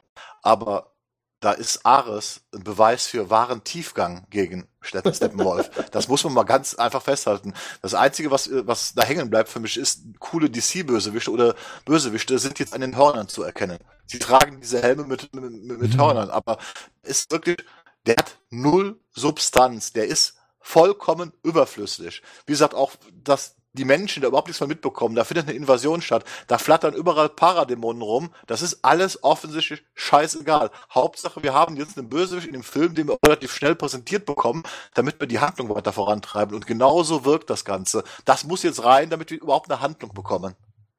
Fairerweise muss man dazu sagen, dafür wird auch relativ schnell absolviert. Also, also Ja, also der Gegner ist wirklich egal, also wirklich egal, also in, in vielerlei Hinsicht eigentlich Ja. egal und das fällt eigentlich recht spät im Film auch nochmal auf, weil eine ganze Zeit lang Steppenwolf eben nicht mehr in Erscheinung tritt, noch nicht mal, wenn er die letzte Motherbox sich holt Mhm. ähm, und, und auf einmal merkt man, ah, da ist er ja wieder, da war ja noch jemand, ja. Also so wieder. ging's mir. Ja, ich, ich lege jetzt auf äh, Steppenwolf tatsächlich nicht viel Wert, also ich habe schon gemerkt, okay, es macht viel mehr Spaß, dem Team zuzugucken und wie sie zusammengestellt werden. Er ist halt so ein offensichtliches MacGuffin, dass man halt eben sagt, okay, ähm, akzeptiere ich. Also wenn es dem Film hilft, akzeptiere ich das. Aber es hätte wahrscheinlich auch nicht geschadet, wenn man einen starken Gegner integriert hätte. Ja, Ähm, wenn man mit Avengers vergleicht, und damit muss man vergleichen, die hatten Loki, verdammt nochmal. Die hatten einen tollen Schauspieler, der den tollen Loki abgeliefert hat. Und das muss man einfach sagen. Und das haben die überhaupt nicht geschafft. Und äh, ich glaube, deswegen geht auch ein bisschen für, für mich in dem Film auch äh, so ein bisschen dieses Mitgefühl für das Team verloren, äh, weil halt der Bösewicht einem so egal ist. Vielleicht war das mal anders geplant, ja? Das ist nicht der einzige Ich Bösewicht vermute ist. mal, ich vermute mal. Es, es hängt einfach mit diesen. Da kommen wir ja später noch zu. Genau, erstmal kommen wir zu Cyborg, weil der wird uns dann vorgestellt, erstmal sein Vater eigentlich und, und diese Dramatik, dass sein Sohn einen schweren Unfall hatte, einen Autounfall, wenn ich es richtig verstanden habe. Und sein Vater, ja, sieht eben seinen Sohn dann auch in seinem Apartment und sagt, dann muss man wieder rausgehen. Und dann kommt eigentlich eine recht, sagen wir mal, diepe Szene, also in dem äh, Cyborg anscheinend mit sich selber nicht wirklich zurechtkommt, jeden Tag neue Fähigkeiten lernt, sich als Monster sieht oder eher sein Vater, fand ich eigentlich einen ganz coolen Dialog. Ähm, generell die Szene hat mir gut gefallen, wie Cyborg da eingeführt wurde und äh, eher so als der etwas, ja, äh, der etwas tiefere Charakter hier platziert wurde. Für eine Figur, die ich vorher nicht wirklich kannte, fand ich das nicht schlecht. Wie hat euch das gefallen? Also, ähm, mir hat die Szene auch sehr gut gefallen, wobei ich da wieder so ein kleines äh, Zack Snyder-Problem habe, weil ähm, was ähnliches wie bei Batman vor Superman. Ich hätte gerne gesehen, wie er beispielsweise noch Sportler war. Das bekommen wir durch die Bilder erzählt, Mhm. also durch die ähm, Zeitungsartikel und Bilder auf, auf den Schränken. Und ähm, ich hätte gerne gesehen, ein, zwei Szenen, wie er halt irgendwie eine Meisterschaft gewinnt, äh, Publikumsliebling ist und das alles verliert. Das finde ich am filmischen Medium halt auch so spannend, das mitzuerleben, Sachen mitzuerleben, die ich halt nicht miterleben kann. Warum ist das ein Zack Snyder-Problem? Weil Zack Snyder hat eine Szene gedreht, in der er ähm, Football spielt. Ich wollte gerade Also sagen, es scheint eine Rückblende zu geben, die so ein bisschen zeigt, ähm, ja, wie er vorher war. Für mich zählt immer nur das, was im Film da ist und ähm, beispielsweise haben wir auch äh, ähnliches Problem ist bei mir auch mit der, wo wir gleich noch zu sprechen kommen, äh, Barry Allen Szene und seinem Vater. Wir haben keinen emo emotionalen Bezug und ähm, eine Qualität eines Regisseurs muss auch sein, irgendwie gewisse Sachen so zu umschiffen, dass sie es auch in Film schaffen und wenn es in einen Film nicht reinkommt, ja, du hast hier ein, ein Problem, Patrick. Ich gebe dir ja vollkommen recht. Das müsste ein Regisseur eigentlich schaffen. Aber wir wissen ja nun mal leider alle, oder dass, dass, dass dieser Film letztendlich auch in Anführungsstrichen Mir geht es jetzt nicht um Justice League per, äh, per se, sondern mir geht es generell darum, dass es öfter Zack Snyder macht, dass er halt etwas erzählt, etwas zeigt, was sehr interessant ist und wichtiger aussieht, wir aber emotional nicht so dabei sind, weil wir weil wir einfach das nicht miterlebt haben. Und das war bei Batman v Superman so, das war auch teilweise bei Man of Steel so. Und von daher ähm, ist es ein Problem, was ich bei allen DCU-Filmen von Zack Snyder sehe. Und deswegen ist es für mich ein Zack Snyder-Problem. Er kann es, er kann das gefilmt haben, aber wie gesagt, ich habe es nicht gesehen und nicht miterfüllt. Und ich hätte es gerne miterfüllt.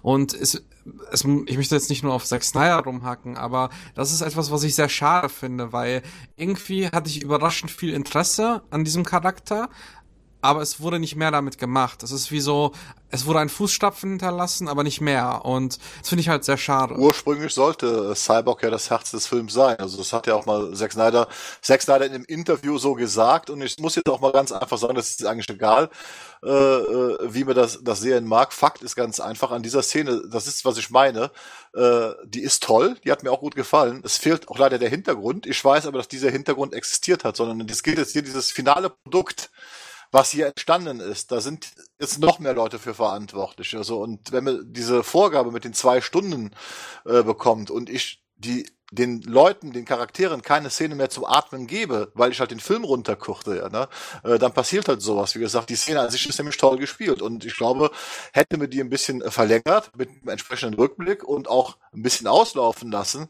äh, würde sie auch besser funktionieren als Charaktereinführung. So ist sie halt nur abgehakt, weil wir müssen halt äh, Cyborg jetzt einführen. Ende.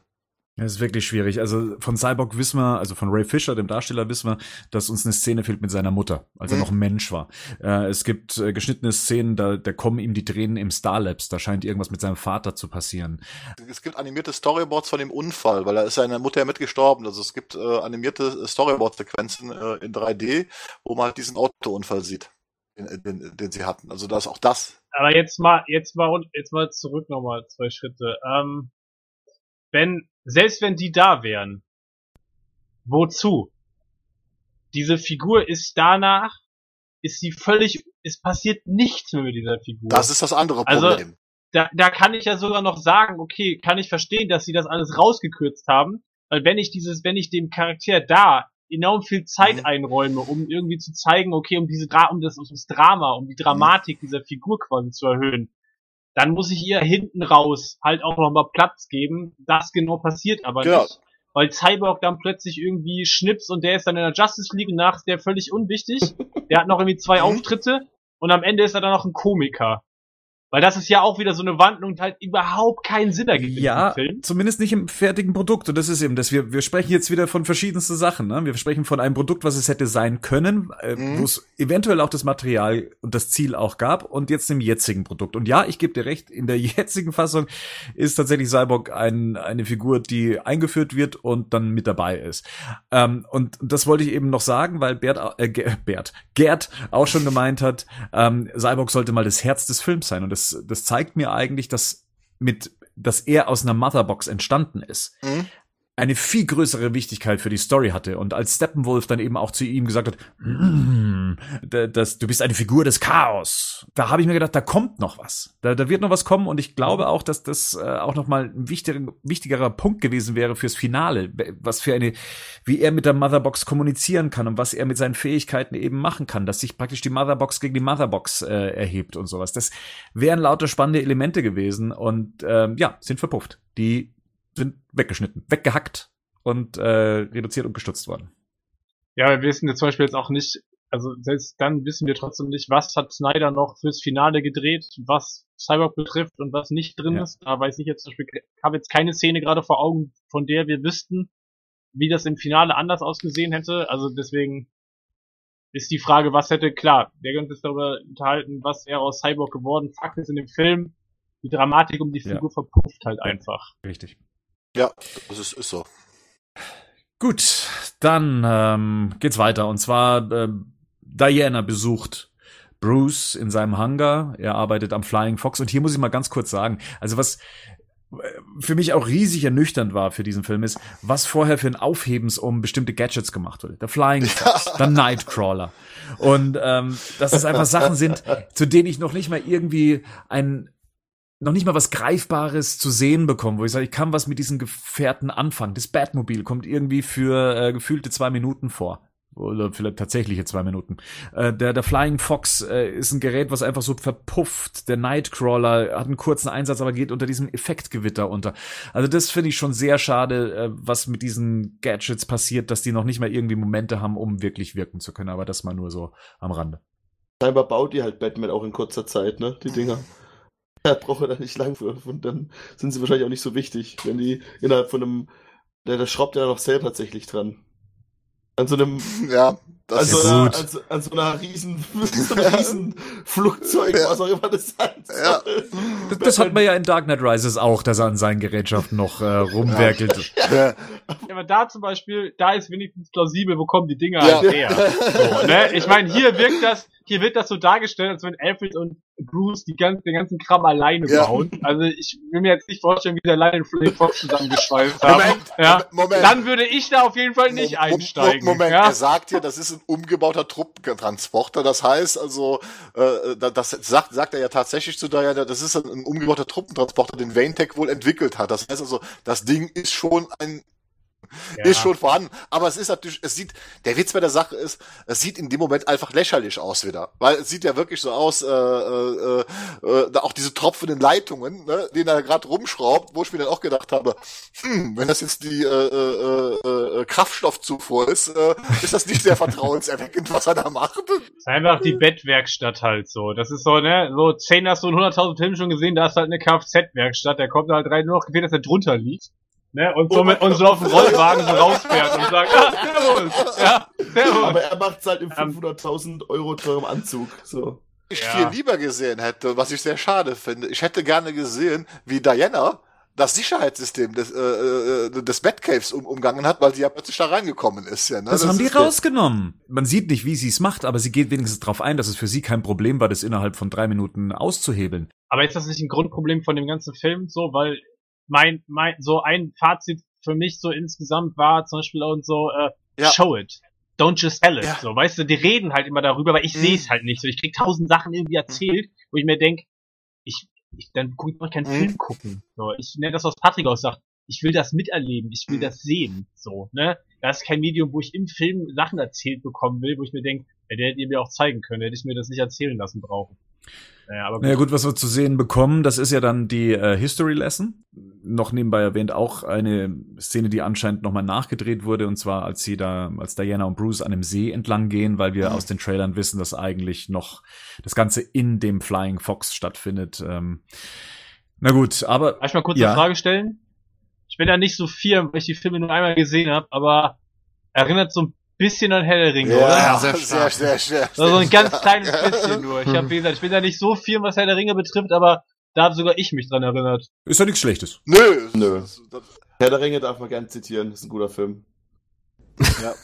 Nee, aber ich, ähm, ich hätte die Szene vielleicht sogar ähm, äh, vorm ersten Auftritt von, ähm, von Steppenwolf gesehen. Das wäre, ähm, glaube ich, etwas effektiver gewesen, weil man dann ähm, vielleicht sogar auch mehr Ehrfurcht hätte, weil es wird ja am Ende dieses Rückblick gesagt und man munkelt, dass er verrückt geworden ist oder so. Und dann, und, und dann dachte ich so, oh, vielleicht, vielleicht kriegen wir im späteren Verlauf des Films nur, sag jetzt mal, so ein Generic-Bösewicht, sondern vielleicht wird er auch irgendwie so psychopathisch, was ja auch interessant wäre. Und äh, aber man hat es eigentlich nur gesehen, dass er so beharrlich seinem Ziel entgegeneifert und ähm, das habe ich als erste Szene für den ganzen Film ganz interessant gefunden, statt der äh, Superman äh. Einfach so, da wird, man direkt in so eine mythologische Welt auch reingehauen. Man sieht ja auch Zeus beispielsweise zwischendurch, fand ich, oder Green Lantern, das fand ich total toll. Ähm, ja, das, hat- das hat irgendwie Spaß gemacht, aber irgendwie wirkt es so,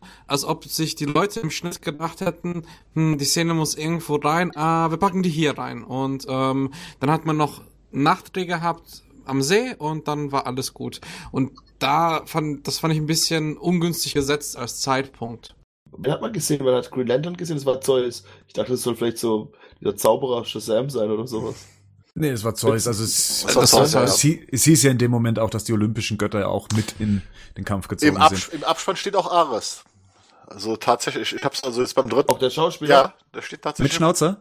Echt? Der steht, Was? aber der ist rausgeschnitten worden wohl, aber im Abspann steht da noch drin. Also das muss man, äh, was man hier, was ich ja hier noch sagen muss, das haben sich ja so viele gewundert über diese After-Credit-Szenen. ne? Also ich weiß halt aus sicherer Quelle, dass vor drei Wochen beim letzten Team-Screening zum Beispiel die After-Credit-Szenen noch gar nicht drin waren. Und die müssen also bis zum Schluss immer noch rumgestippelt haben. Und äh, in der History Lesson ist Ares nicht mehr zu sehen, aber er steht im Abspann drin. Man sieht halt nur noch Zeus in der History Lesson. Dafür habe ich mich mit der Verbindung zu mit Green Lantern eigentlich äh, sehr gefreut. Ich dachte eigentlich, das wäre wirklich so ein Cameo, der so ganz am Rande stattfindet, so so, dass man es überhaupt nicht bemerkt. Aber man hat ja da doch ein bisschen Aufwand investiert, um um das darzustellen. Äh, Ich glaube, die Green Lantern ist die die grüne Leuchte des zehnten Jahrhunderts, glaube ich. Also äh, Alan Gore, glaube ich, äh, je nachdem, wie man sie ausspricht. Und der stirbt, Ja, oder? Der stirbt. Stirbt Ja. und der Ring, der Der Ring stirbt. zum neuen. Der Ring fliegt Ja, ja, ja, dann aus ja. dem Bild quasi und ist weg. Aber das war schon cool. Muss ich schon, das Ja. hat mir schon auch gefallen. Ich hätte sie mir ein bisschen größer vorgestellt, die Szene, ein bisschen länger. Man hat eigentlich alles aus dem Trailer gesehen. Also ich glaube, es gab, gab kaum neue Sachen, außer eben diese Green Also Lantern-Geschichte. das heißt, das Gerücht ist, dass diese History Lesson von ungefähr zweieinhalb Minuten auf eine Minute runtergeschnitten worden ist. ich glaube, die hätten ein bisschen mehr Zeit zum Atmen gebraucht. Wie so viele Szenen in diesem Film. Wer sind denn diese drei Dudes, die die Motherboxen dann haben? Diese drei Aliens, sind ist es irgendwas Bekanntes oder waren es einfach nur drei anders aussehende Aliens, die keine Paradämonen waren? Also es gibt einen äh, Comic, aber das ist aus den 70er Jahren von Jack Kirby, da werden halt äh, äh, diese Motherboxen von äh, Hohepriestern äh, äh, tra- transportiert, die dann, wenn halt die Invasion stattfindet, ähm, äh, aus dem, was, was man auch sieht, aus dem Raumschiff rauskommen und dann anfangen mit den drei Motherboxen dieses Terraforming ne, zu machen.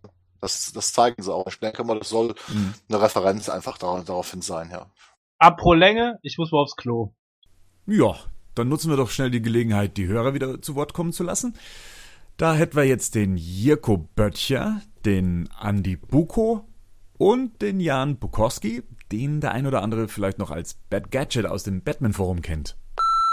Ja, ich komme auch gerade aus dem Kino. Hallo alle zusammen, Jirko mein Name. Ich hatte, um ehrlich zu sein, im Vorfeld keine sehr hohen Erwartungen, da ich schon von den letzten Filmen äußerst enttäuscht war. Allen voran Suicide Squad hat mich äh, völlig äh, schockiert zurückgelassen. Auch Batman wie Superman war nicht unbedingt das Gelbe vom Ei. Ähm, insofern bin ich nicht wirklich enttäuscht. Ich habe schon erwartet, dass es ein ähnliches Debakel werden wird. Ähm, zuerst war ich allerdings abgeholt von dem Film, die Anfangssequenz von Batman und auch das, das alte Batman-Thema verwendet würde aus dem Burton-Film, hat mir zunächst erstmal zugesagt. Batman war angsteinflößend und grumpy, ähm, hat entwickelt sich im Laufe des Films immer mehr zu so einem witzigen Typen, der irgendwie gerettet werden muss, weil er wesentlich schwächer ist und mehr Defizite aufweist als seine Mitstreiter. Äh, generell muss man allerdings sagen, dass alle anderen Charaktere äh, relativ blass bleiben, die neu eingeführt werden, weil man sich kaum Zeit nimmt, die vernünftig einzuführen. Äh, man erfährt kaum was über die Hintergrundgeschichten der einzelnen Charaktere. Das macht Marvel da an der Stelle, wenn man den Vergleich bemühen darf, wesentlich besser, weil die, für, äh, weil die Avengers-Filme über mehrere Filme hinweg aufgebaut wurden. Ähm, das CGI ist einfach eine absolute Katastrophe. Die ganze Schnelligkeit des Films ähm, erinnert so ein bisschen auch an Suicide Squad, wo ja auch relativ viel ähm, geschnitten wurde, wo man das Gefühl hat, dass der Film zerschnitten wurde sogar. Der Bösewicht bleibt völlig blass, obwohl das äh, DC-Universum wirklich eine Menge charaktervoller und toller Bösewichte aufzuweisen hat, die man aber nicht vernünftig herausarbeitet. Ähm, insgesamt muss ich sagen, es wird wahrscheinlich bei den Kinoklassen ähm, relativen Erfolg bringen, so dass das äh, äh DC-Universum erstmal gesichert ist auf der Kinoleinwand, aber insgesamt ähm, kein guter Film. Außerdem hat man in der Anfangssequenz gar nicht, auf jeden Fall gesehen, dass der Schnurrbart mit CGI entfernt wurde. Man sieht das ähm, in einigen Einstellungen. Ja, äh, das war's von mir. Dankeschön. Justice League. Ich fand den großartig. War genau die Story, die ich nach Batman wie Superman und Man of Steel erwartet habe. Die Charaktere waren geil getroffen, die haben geil gespielt, die haben geil harmoniert. Wie ich finde, es wird bestimmt noch viele Menschen geben, die das nicht so finden werden. Aber wenn jemand was finden will, dann findet er auch was. Die zwei Schnurrbart-Szenen, ja gut. Ähm, ich glaube, besser konnte man das ehrlich gesagt nicht retuschieren. Die Auferstehung fand ich super inszeniert, sinngemäß irgendwie man kommt nicht auf die Idee zu sagen, ja, wie konnte das denn jetzt irgendwie sein, obwohl das ja eigentlich nicht so ist und obwohl das eigentlich gar nicht geht. Ich fand's gut, fand's geil. Ähm, Steppenwolf war für mich ein würdiger Gegner. Auch hier, ja, ich habe schon das in den letzten Tagen schon öfter gelesen, dass er ein schlechter Gegner sei. Aber für diesen Film war er perfekt, weil der Fokus in diesem Film liegt ganz eindeutig auf die Liga, wie die Liga zusammenkommt, die Auferstehung des großen Blauen. Und ähm, wenn man mal bedenkt, dass Steppenwolf wie auch in den Animated Series und in den Comics er eine Randerscheinung ist und er der Laufbursche für Darkseid ist, war er für diesen Film perfekt. Solide, hat getan, hat getan, wofür er berühmt ist. Und ähm, ja, die Pace fand ich geil. Das CGI war für mich bestens. Obwohl ich es im Hagen, also in Hagen bei uns im Kino haben wir relativ schlechtes 3D. Ich würde den Film gerne mal im IMAX sehen, aber hier in der Gegend haben wir leider keins. Naja, ich hoffe, Gerd sieht das jetzt genauso wie ich, dass wir endlich den Superman gesehen haben, den wir seit zwei Filmen sehen wollten. So, schönen Sonntag. Tschüss. Ja, hallo, liebes Batman-Forum. Ähm, ich komme gerade äh, aus dem Justice League-Film und ich bin muss ich ganz ehrlich sagen, sehr enttäuscht und irgendwie auch leicht sauer. Weil ich bin halt ein riesengroßer Batman-Fan und so wie ich einfach hätte gerne Batman sehen wollen, äh, das wurde einfach nicht umgesetzt. Ich fand, er wurde einfach wieder ein bisschen leicht zur Nebenfigur degradiert, auch wenn er quasi Mastermind hinter der Justice League war und ja, einfach die One-Liner, die haben nirgends gezogen bei ihm und auch eine spezielle Szene, äh, die halt quasi als Witzszene gedacht war, als er da auf der Wiese lag, hat für mich gar nicht funktioniert. Was ich aber dem Film positiv anrechnen lassen muss, dass ich einfach irgendwie Bock habe, jetzt wirklich einen neuen Film mit dem Ensemble zu sehen, weil ich fand, dass die Chemie wirklich richtig gut war unter den ganzen Leuten. Ähm, ich habe richtig Lust, jetzt äh, einen neuen Aquaman-Film zu schauen und ja, also ich fand das jetzt auch nicht so episch, wie dann halt Superman quasi wieder dazu kam. Und ähm, alles wirkte zu gehetzt. Das Drehbuch war halt wirklich sehr, sehr, sehr dünn und ich habe einfach auch kaum Motivation richtig gespürt ähm, wie das eine zum anderen kommen sollte. Und ja, ich hoffe, Warner lernt einfach aus diesem Film.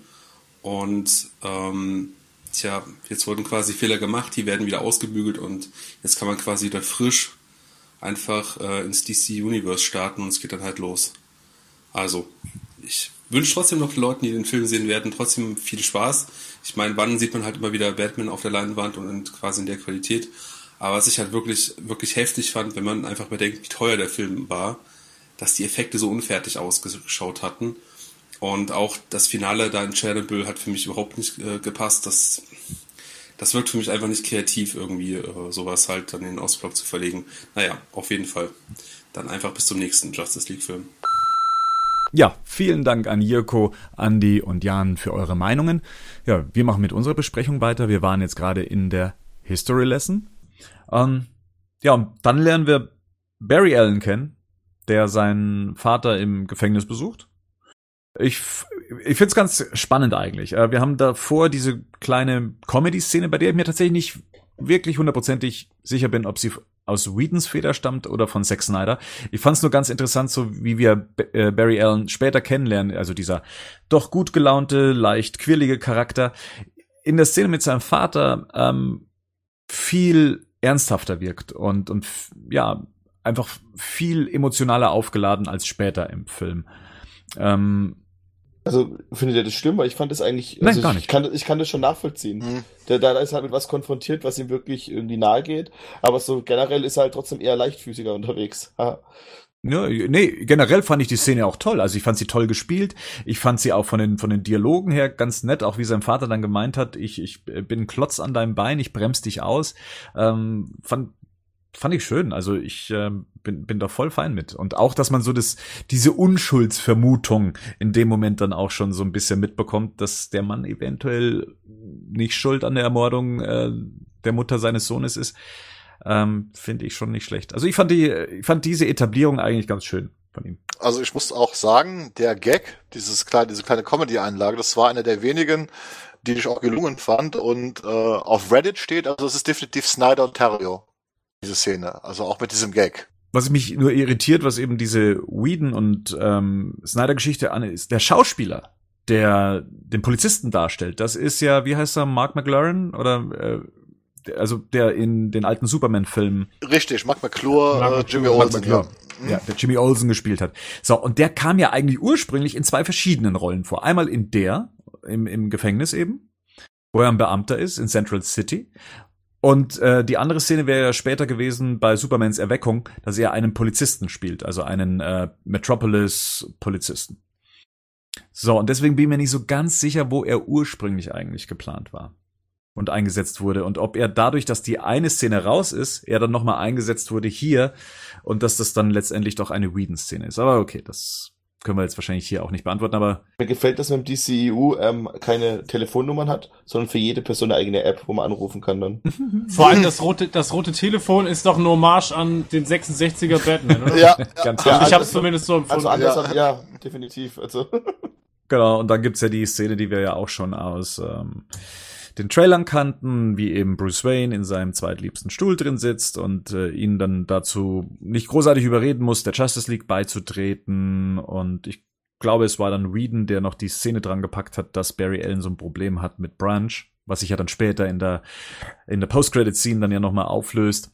Ähm, aber ja, per se äh, die, ich, fand's passend. Ich fand's nur sehr schade, dass wir von Central City nichts gesehen haben. Wir haben es in der Mercedes-Promo ja gesehen, dass wir kurz mal die Skyline von Central City sehen und die wurde hier einfach weggeschnitten. Das ist auch so eigentlich so schade, was, was ich wieder meine, so dass die Szenen ein bisschen Luft zum Atmen bekommen. Man schneidet ja hier sofort, wie das Auto los wird. Und es gibt ja diese Deleted, wo man dann halt sieht, dass er doch die Straße hochfährt. Diese zwei, drei Sekunden, die so eine Szene ausklingen lassen. Und das verpasst der Film halt einfach in dem Moment. Ne? Das ist, Also generell, wenn man jetzt, würde ich jetzt behaupten, einfach nur ins Kino geht und jetzt auch nicht so den großen Plan, was DC und Marvel und was auch immer ist. Normalerweise könnte man auch denken, das ist alles in der gleichen Stadt und dann wahrscheinlich New York Ja. spielen. ja, Ja, ja, ist also- es auch, weil, weil die Szenen ja auch nicht eingeführt werden. Ja, also genau. du siehst ja oft auch gar keinen Ortswechsel. Das ist mir schon positiv aufgefallen in der Szene, wo man auf Miss Kira äh, landet, weil da gibt's zumindest mal eine Einführung, wo man halt auf die Insel zufliegt, wo man wenigstens weiß, okay, wo bewege ich mich jetzt eigentlich gerade hin. Diese Flash-Szene ist ja auch einfach ein Schnitt und dann läuft er in seine Hütte rein, die ja scheint da irgendwie in so einer Bahnhofsgegend oder so ist, ne? Das wirkt wie so ein Hintergrund von, also Hinterhof von so einem Bahnhof, wo er dann irgendwie seinen Cave hat, äh, aber man weiß auch eigentlich örtlich nicht, wo befindet man sich jetzt richtig. Eine Sache, die mir gefallen hat bei der Szene äh, und was so in diesem Brunch-Gag endete, war, dass wir auch ein bisschen gemerkt haben, okay, dieser Charakter, der kommt mit Menschen auch nicht so ganz gut zurecht, weil er auch sagt, Menschen sind zu langsam und äh, wo dann auch äh, Bruce Wayne sagt, ah, ich bemühe mich, äh, äh, irgendwie schneller zu sein oder sowas, sagt er. Und das fand ich sehr angenehm, weil da hatte ich so ein bisschen das Gefühl, ein bisschen Charakterisierung auch mitzubekommen, weil ich irgendwie gesehen habe, da ist dieser Jugendliche, der wohl nicht viele Freunde hat und deswegen auch sein Suit neben seinem neben seinem zig Computerbildschirm stehen haben kann, weil es besucht ihn ja eh keiner und äh, von daher finde ich das alles irgendwie ganz gelungen. Nur ich muss sagen, dadurch, dass wir ihn erst erstmal die Szene im Set-Bericht, danach im Comic-Con-Footage, danach in den Trailern gesehen haben, war für mich der Großteil der Szene auch irgendwie so verbraucht, weil ich, glaube ich, die Szene schon achtmal davor gesehen habe. Das fand ich ein bisschen schade, aber an sich war die Szene sehr gut. Es wird auch etabliert, dass er viel essen muss. äh, weil er viel Energie verbraucht. Das fand ich auch ganz gut gelöst und ähm, ja, passte. Ich hatte auch eh das Gefühl bei Flash, dass ähm, die Szenen in den Filmen immer noch ein bisschen mit mehr Kontext auch besser funktioniert haben. Also ich fand das mit der Nahrung sogar als total überflüssig, weil ich das jetzt schon wieder so ein bisschen blöd fand, äh, weil wenn einer so mit so einer Geschwindigkeit rennen kann äh, und dann siehst, siehst du ihn mal eine Pizza zusätzlich mampfen, äh, das erklärt glaube ich nicht den Energiebedarf. Das hätte ich mir einfach gespart. Also also ich muss sagen, es funktioniert für mich, weil er isst halt viel, er erwähnt es auch mal im Film. Why not? Also vielleicht isst er halt zehn Pizzen anstatt ei- eine wie jeder normale Mensch oder so. Von Ja, das fand ich auch okay. Das war auch so eine Szene, die nochmal so ein bisschen ruhiger war, wo, ne, einfach mal eine Dialogszene, wo man auch so ein bisschen so menschelt. Das finde ich irgendwie, das fand ich auch ganz cool. Nebenbei finde ich die Flash-Effekte generell eigentlich ziemlich gelungen. Also so diese Verlangsamung klar zu machen, wie er das wahrnimmt, das ist ja ähnlich bei Wonder Woman. Das finde ich auch, auch äh, optisch super ge- gelungen. Da, das hat auch für ein paar Lacher gesorgt, weil ich, also gerade seine, das Gesicht immer, das man von ihm dann sieht, das er zieht, das war halt, das, Ja. dass er es halt auch manchmal gar nicht rafft, was gerade los ist eigentlich. Das fand ich schon ganz gut, ja. Das ist ein guter. Generell muss ich auch was sagen, dass ich bei Barry Allen oder Flash und Ezra Miller ähm, positiver nach dem Kino gedacht habe, als ich es noch davor Ja. war. Er nervte nicht so, wie man das äh, die Befürchtung finde, hatte. ich ne? find, der hat auch nicht genervt. Also ich finde, der war, die paar Szenen, die er hat, ja. Ja, ja, da kamen schon noch ein paar Sachen, Ja. wo ich sage, wow, ob das unbedingt notwendig war in den Augenblicken, weiß ich nicht. Also, ja. kann man sich drüber streiten, natürlich, jetzt notwendig ist generell schon mal gar nichts. Aber ähm, ich finde halt, ich, ja, also ich meine, wenn der Film halt ist halt nicht für über 30-Jährige gemacht, das muss man auch sagen. Soll das heißen, bitte? Und dafür Frechheit. Ist, und dafür ist es Es schon, reicht's. und dafür ist es schon okay so. Ich bin selber über 30, also von dem her, also Naja, bis auf der Kante, glaube ich. Ja, aber ihr wisst ja, was ich meine. Also da war Ja. und da war die Auswahl der Gags war, also man kann sich für ein paar Sachen ähm, sicherlich beschweren, aber äh, also die paar ein zwei Sachen, die fand ich schon cool. Auch das, wo er dann sagt, dass äh, wo wo in der wo, wo der Wonder Woman gegen Bruce ähm, so schießt und ihn so ein bisschen stummt. Und er dann sagt, ja, du weißt schon, dass wenn sie dich umbringen, dass wir auf ihrer Seite sind oder irgendwas. Ich fand das schon witzig. Es sind auch viele witzige Sachen mit dabei. Was ich damit meinte, dass mit dem, äh, ist halt das hier und da, glaube ich, hätte man gesagt, so, jetzt runter vom Gas. Äh, lustig, wenn man das bei einer Figur wie Flash sagen muss. Aber da, wenn sie dann zum Beispiel später dann ähm, das Grab ausgraben und dann Ja. wieder der wiederholte Fistbump und, und sowas, da wo man so merkt, das ist anscheinend äh, nicht im Drehbuch gestanden, sondern das hat man jetzt gerade mal so, ähm, wie nennt man das, ähm, wenn man das spontan macht? Improvisiert. Ähm, Improvisiert. Improvisiert, ja genau. Ähm, Das ist, danke. das ist so witzig, dass du das Wort, das, genau das Wort. das, das, Ich- Das. Wort. Weil Ja. ich Ja, Nee. aber auch die Szene, keine Ahnung, wo die hinterher in der, in der Batcave sich da irgendwie streiten und er dann plötzlich sagt, so, ist jetzt der falsche Augenblick, meinen Blutzuckerspiegel zu erwähnen, wo du denkst, der Typ nimmt einfach an nichts ernst. So, der wird eigentlich nur noch hinterher nur noch dafür benutzt, jede Szene irgendwie mit so einem, mit so einem Gag aufzulösen, um die Spannung abzubauen, so. Und bei dem wirkt es aber nicht so, als wenn er das mit Absicht tun würde, sondern es wirkt bei dem halt so, als wenn er halt einfach keine Peilung hat gerade. Und das finde ich halt schon, also der wird schon relativ flach hintergezogen, der Charakter. aber er sagt ja auch, dass er Menschen schwierig findet. So. Dass er, das, Ja. ich meine, es führt, er, er, warnt ja alle vor quasi, dass es für ihn schwierig ist, so mit, zu menscheln, wie du schon sagst. Ich fand es auch ganz nett, dass er so als der Clumsy-Charakter äh, dargestellt wurde, wie Aquaman ja dann später auch sagt, hier, bei dir muss man eh aufpassen, dass du äh, nicht erst über meine Beine und dann über deine eigenen Beine stolperst und sowas. Dass, dass das einfach mit zu seinem Charakter gehört, einfach so zu sein, wie er sich benimmt, das finde ich schon okay. Ich Ja, aber jetzt mal, Ja. sorry, aber so eine Szene, wo, wo wir von dem Trailer drüber gesprochen haben, wo das, wo das, wo, da, wo das Deckenbild der Sixtinischen Kapelle nochmal nachgebildet wird, ne, mit dem Schwert. Mhm. Das war eine Szene, wo man ihn quasi in dem Augenblick, ist das die erste Szene, wo man ihn heroisch auflädt. Ja, So. dann lässt man ihn er, stolpern. er lächelt noch und dann stolpert er bei seinen eigenen Füßen und fällt auf die Nase. Und das sind so Sachen, wo ich sage, nee, ey, das muss nicht sein. Gott, das ist halt ein billiger Gag. So das ist ein billig, ja, das ist, aber das ist ein billiger Gag auf Kosten der gesamten Figur. Ja. Wenn du das mit Batman machen würdest, fände das keiner mehr lustig. Und hier ist für mich halt so der Punkt, wo ich sage, naja, man muss halt Flash jetzt auch nicht zum Oberkasper irgendwie ne, runterziehen. Das muss eigentlich nicht sein. ja, Marvel fährt gut mit der Methodik. Ja, das kann sein. Wir wollen ja, deswegen sind wir auch in einem Ja. DC-Podcast und spre- sprechen keine Marvel-Filme. Ja. Und dass er sagt so, hey, ich bin kein Kämpfer, das finde ich sogar noch cool, das macht die Figuren immer auch menschlich, das finde ich auch super gut. Aber dann lässt man ihn auch nur das machen, indem man ihn durch die Gegend rennen lässt und selbst das kriegt er nicht auf die Reihe, nur damit man halt nochmal, noch dass man halt nochmal einen billigen Gag irgendwie mit den Kauf nimmt. Das sind halt Sachen, die gefallen mir halt einfach nicht. Ja, Diana sucht dann äh, Cyborg eben auf und versucht ihn äh, zu überreden, dem Team eben beizutreten. Sie fährt mit ihrem Mercedes vor. Ja, sie versucht ihn mit einer, mit einer persönlichen Geschichte zu überreden. Ich, ich, ich muss sagen, die persönliche Geschichte war mir etwas zu persönlich teilweise. Also. Wer ist das? Wem sein Wecker läutet? Gerhard, aufstehen! Bist du eingeschlafen? Gerhard, Pillen nehmen! Geil! Hat einen epileptischen Anfall und liegt einfach da und der Wecker geht los. Guten Morgen. Scheiße. Gerd, musst du jetzt Pillen nehmen oder den Hausnotruf drücken? Nein, das ist. Okay. Ach so, scheiße, ja.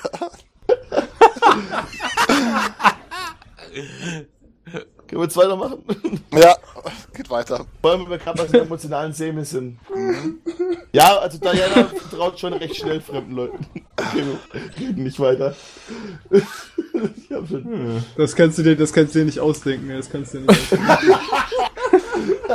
Ich wollte nur ein Beispiel äh, geben, wie man einen ernsthaften Dialog mit einem Karlauer auflöst. So.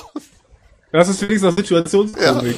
Ja. Ja, ja. Wir machen noch Situationskomik, dafür stehen wir mit unserem Band. Nein, aber, aber, aber jetzt mal zurück zu dem Thema. Äh, witzig ist jetzt, dass Wonder Woman wieder die Charakterisierung aus BVS hat, während es ja in Wonder Woman Solo-Film eine andere hat, ja, ne? Da merkt man, da ist wieder dieses Kontinuitätsproblem, was Henning schon angesprochen hat. Ja, ne? ja ich finde, sie haben eine gute Zwischenlösung gefunden, oder? Ich meine, das kommt ja später auch nochmal in der Szene vor, in, in der sie halt einfach sagt, sie ist halt nicht so in der Öffentlichkeit gestanden.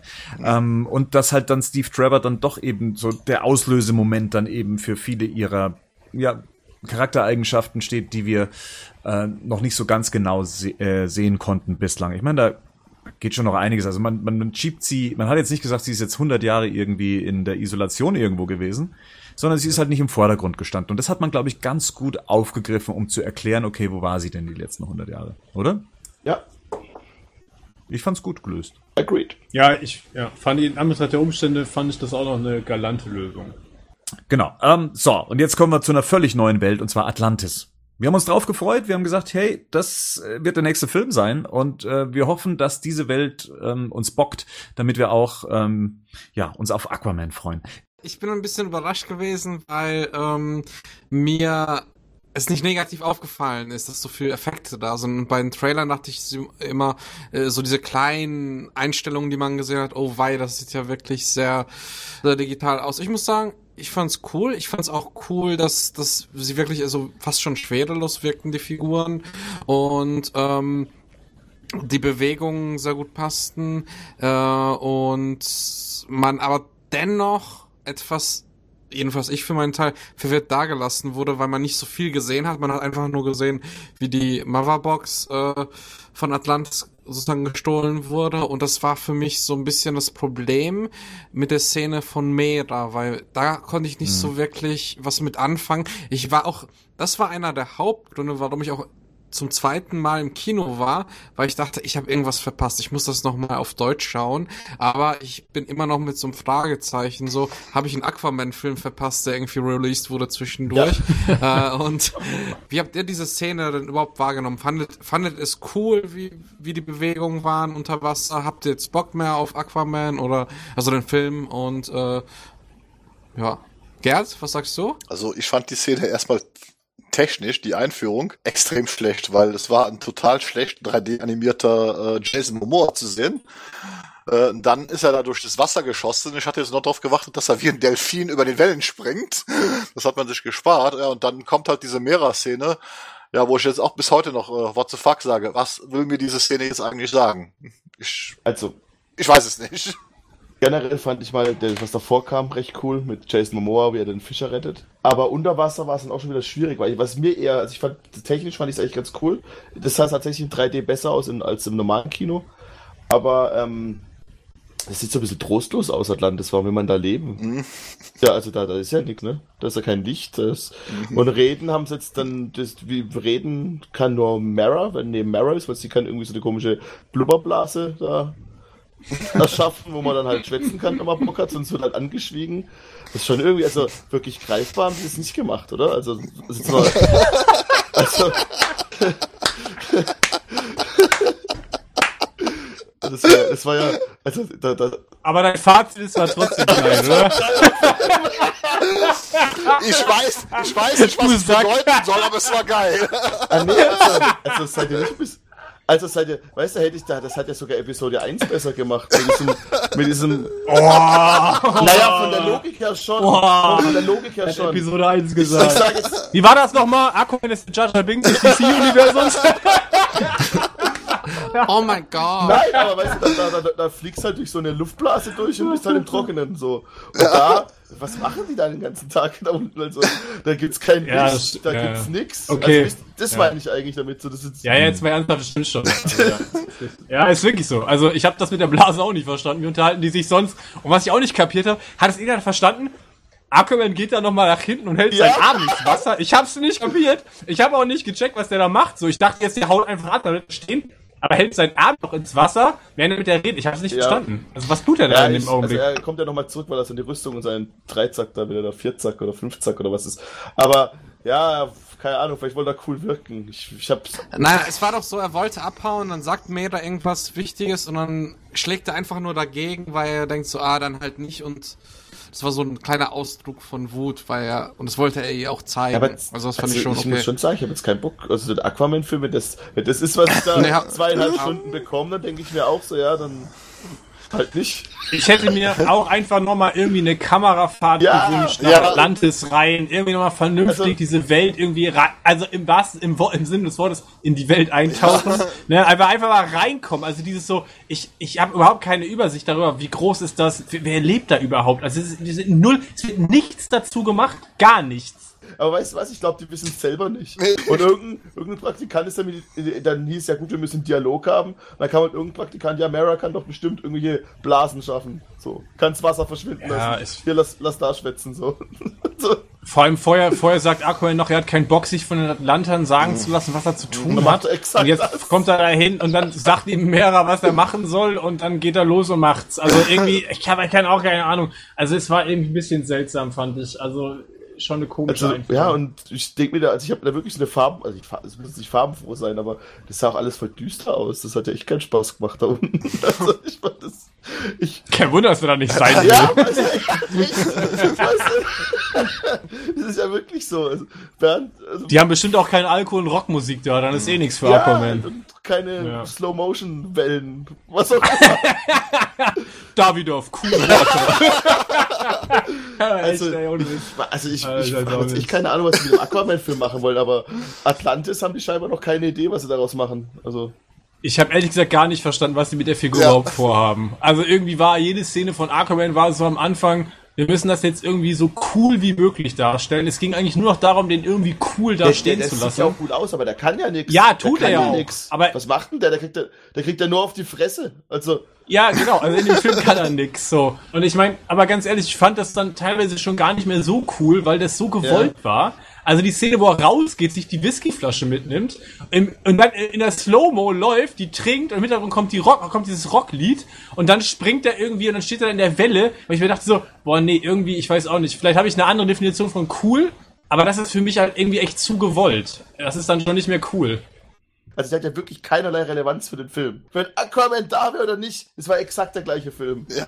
Nur die Welle, nur die Welle, wo die bei unter Gotham Harbor waren. Das war die einzige Szene, wo Aquaman irgendeine Bedeutung für diesen Film hatte, weil er da ihn quasi den Arsch retten muss. Aber ansonsten war der eigentlich völlig überflüssig. Also auf jeden Fall weiß ich nicht. Für mich war das auch so. Mir ist diese Figur durch den Film nicht wirklich näher Wollte gebracht ihn halt cool darstellen. Nee, Ja, genau. ich ihn auch mögen. Ich finde auch Jason Momoa, alle Interviews mit ihm, ich finde ihn super sympathisch. So, das ist ein super sympathisch, charakter charismatischer, netter Dude, so. Ich glaube, der hat auch wirklich das Herz am rechten Fleck, so, aber das ist ja scheiße, was die da mit ihm abziehen. Nein, nein, das ist wieder das gleiche Problem. Einfach, der muss cool aussehen. Er gehört zum Team dazu, also kriegt er seine Einführung. Ob die jetzt einer versteht oder nicht, wie gesagt, ich habe sie nicht verstanden, äh, ist in dem Moment vollkommen egal. Äh, wie Henning schon sagte, vorher der Bett ist, äh, mir hat keiner was zu sagen. Ne? Dann wird es nach zehn Sekunden Dialog, alles klar, ich gehe dann mal. Äh, ich pack dann mal meine Rüstung ein. Äh, und dann hat er, dann hat er diesen Trident, so heißt das Ding ja, seine Waffe.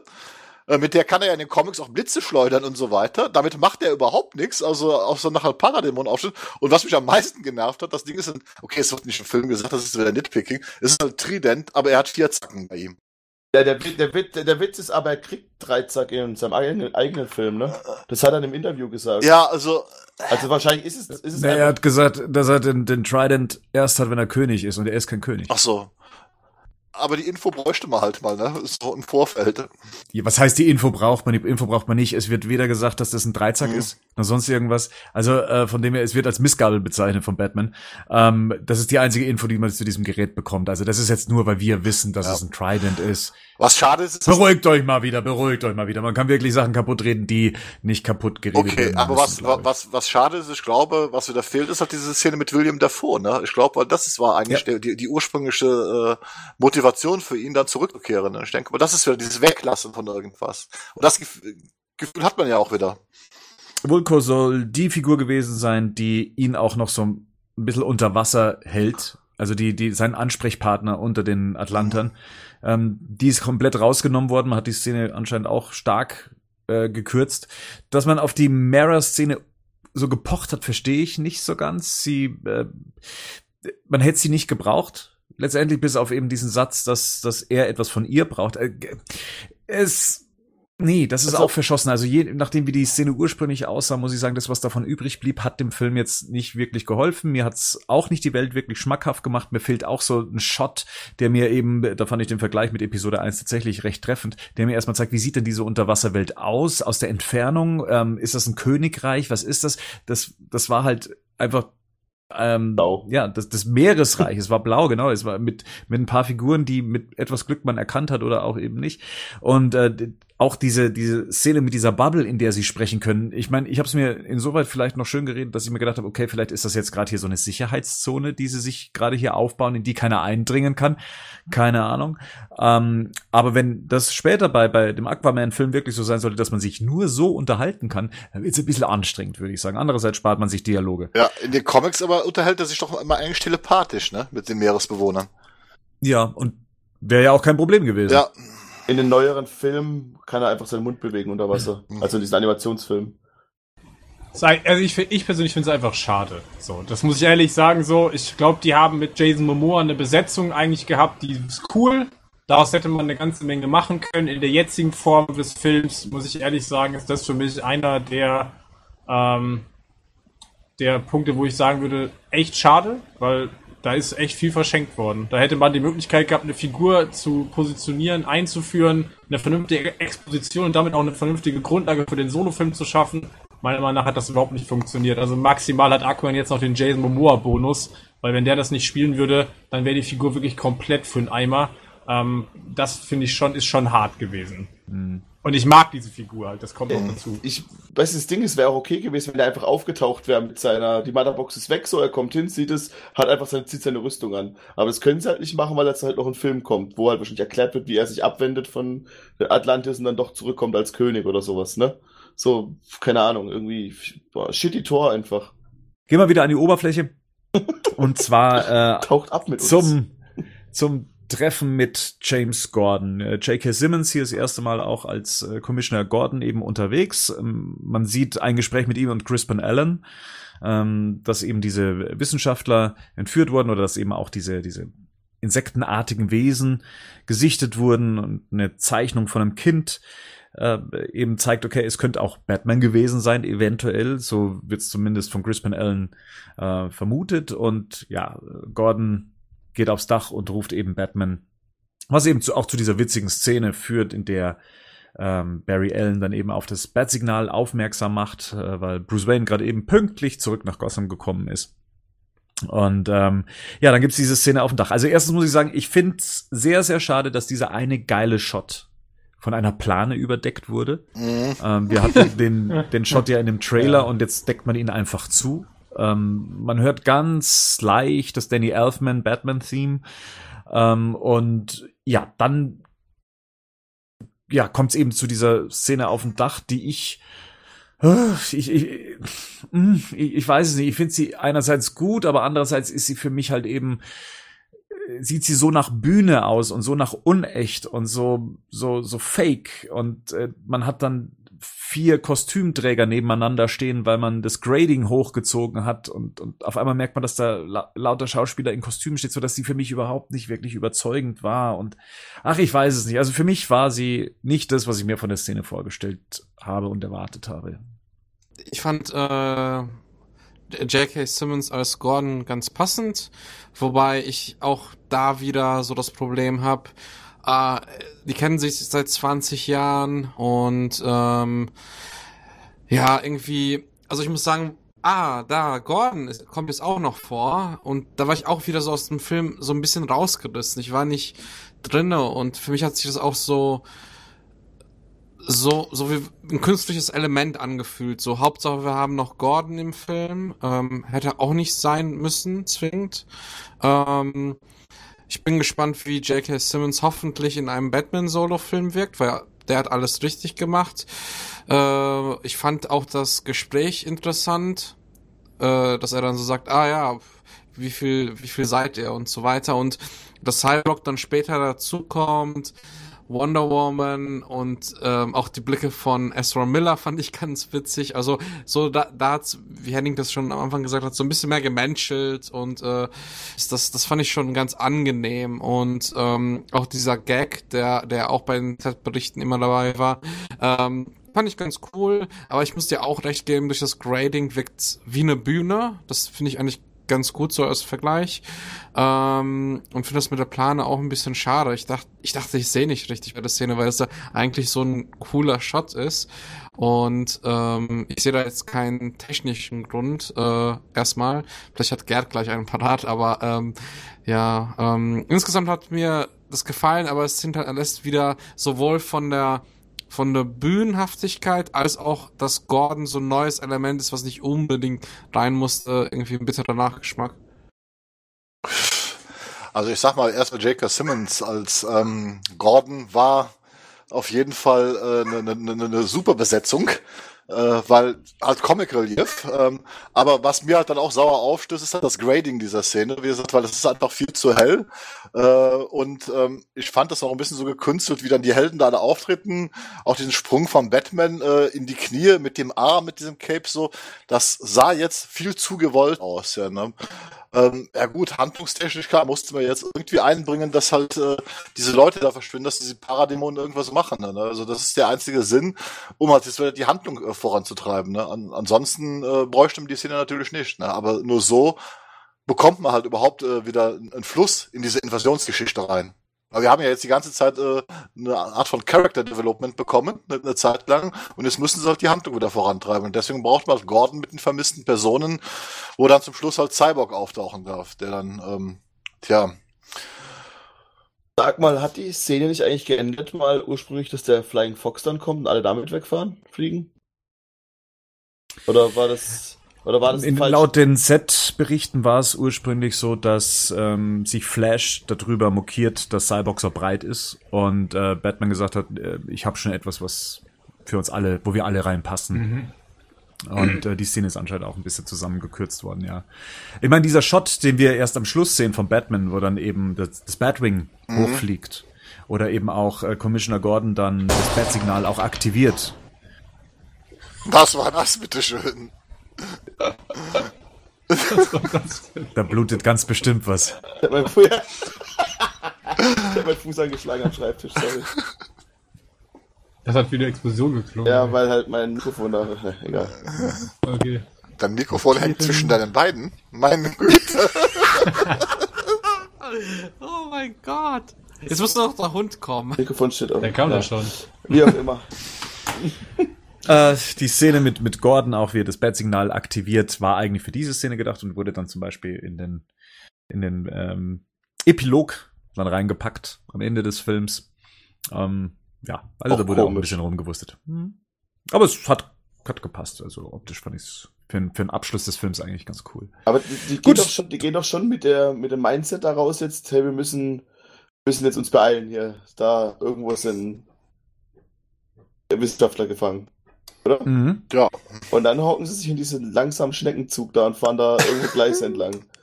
Ich Ja gut, da muss man ja erstmal hinkommen, Ja, ne? ja, klar, aber das ist ja das. Also, du hast halt zwei Leute, die halt schnell laufen können. Das ist ein Roboter, der fliegen kann, der dich auch mitnehmen kann. Ja, gut. Nee, ich sag aber das ist ich eine sag- Sache, ja, ich sag ist nicht, klar. Aber wie gesagt, wenn man sich an sowas hochzieht, dann kannst du viele Fil Nein, äh, Sachen an, aus dem Film grundsätzlich. Worauf ich hinaus wollte, ist eigentlich, nicht, dass ich nicht versta- also dass ich mich gefragt habe, für welche Be Bereiche außer für exakt das Batman halt diesen Nightcrawler sich gebaut hat. Weil er exakt dafür geschaffen ist, eigentlich, um genau in diese, diese Aufgabe zu lösen. Das wollte ich, darauf wollte ich eigentlich nur hinaus, mehr oder weniger. Normalerweise hat er, hat er sowas ja nicht. Deshalb, äh, diese Geschichte mit diesem komischen Kettenfahrzeug. Ich habe die, ich hab die, die, die Einbindung einfach nicht verstanden von dem Ding. Ja, vielleicht hat Batman mal irgendwelche Verbrechen in Minen aufgeklärt. Das wissen wir ja jetzt nicht. Ne? Ja, naja. Und, dann- und was Und in den Comics hat Batman auch seine Fahrzeuge überall platziert, ob er irgendwie zweite Batcaves unter Gotham hat und dann da eben auch ein eigenes Rail-System dann eben benutzt. Also das, also äh, wie gesagt, aber das, Das hat er ja sogar in den Arkham Games, ne? Ein, ein alternatives Batcave. Das ist auch im ersten Teil. in da ist, Arkham du eine. ja, ne, da ist auch ein alternatives Batcave. So. Ja. Ich habe mal eine andere Frage, gerade wo wir gerade bei der Szene sind, wo die im Tunnel ankommen. Ne? Da ist im, aus. äh, da ist, es, äh, ist es eine Whedon-Szene? Diese Ausstiegsszene? Nee. Was meint Gab ihr? schon im Nee. ersten Trailer, oder? im allerersten, Ja. Ist äh, es, genau. ist es Ja, seine Weil Szene? die sieht halt schon arg Okay. bescheuert aus, wie Batman rausspringt halt. Ne? Ja. So seitlich. Also mir, mir hat das einfach nur von der Ästhetik, ist mir das echt irgendwie aufgefallen, weil ich diese Szene, wo Batman so in die Hocke springt und alle anderen, du siehst dann nach wie nach, wie einer aus dem wieder raushüpft. Ähm, das hat mir irgendwie nicht gefallen, aber ist jetzt auch Nitpicking. Mir hat das einfach von der gesamten Ästhetik nicht gefallen. Ich finde den, den, den Auftritt mal besser inszenieren können. Ich glaube, das haben wir damals ja. sogar schon beim Trailer. Wir hatten doch damals sogar vermutet, dass, kritisiert. dass diese Szene wahrscheinlich gar nicht fertig ist und gar nicht so im Film vorkommt. Und jetzt kam es ja genauso vor.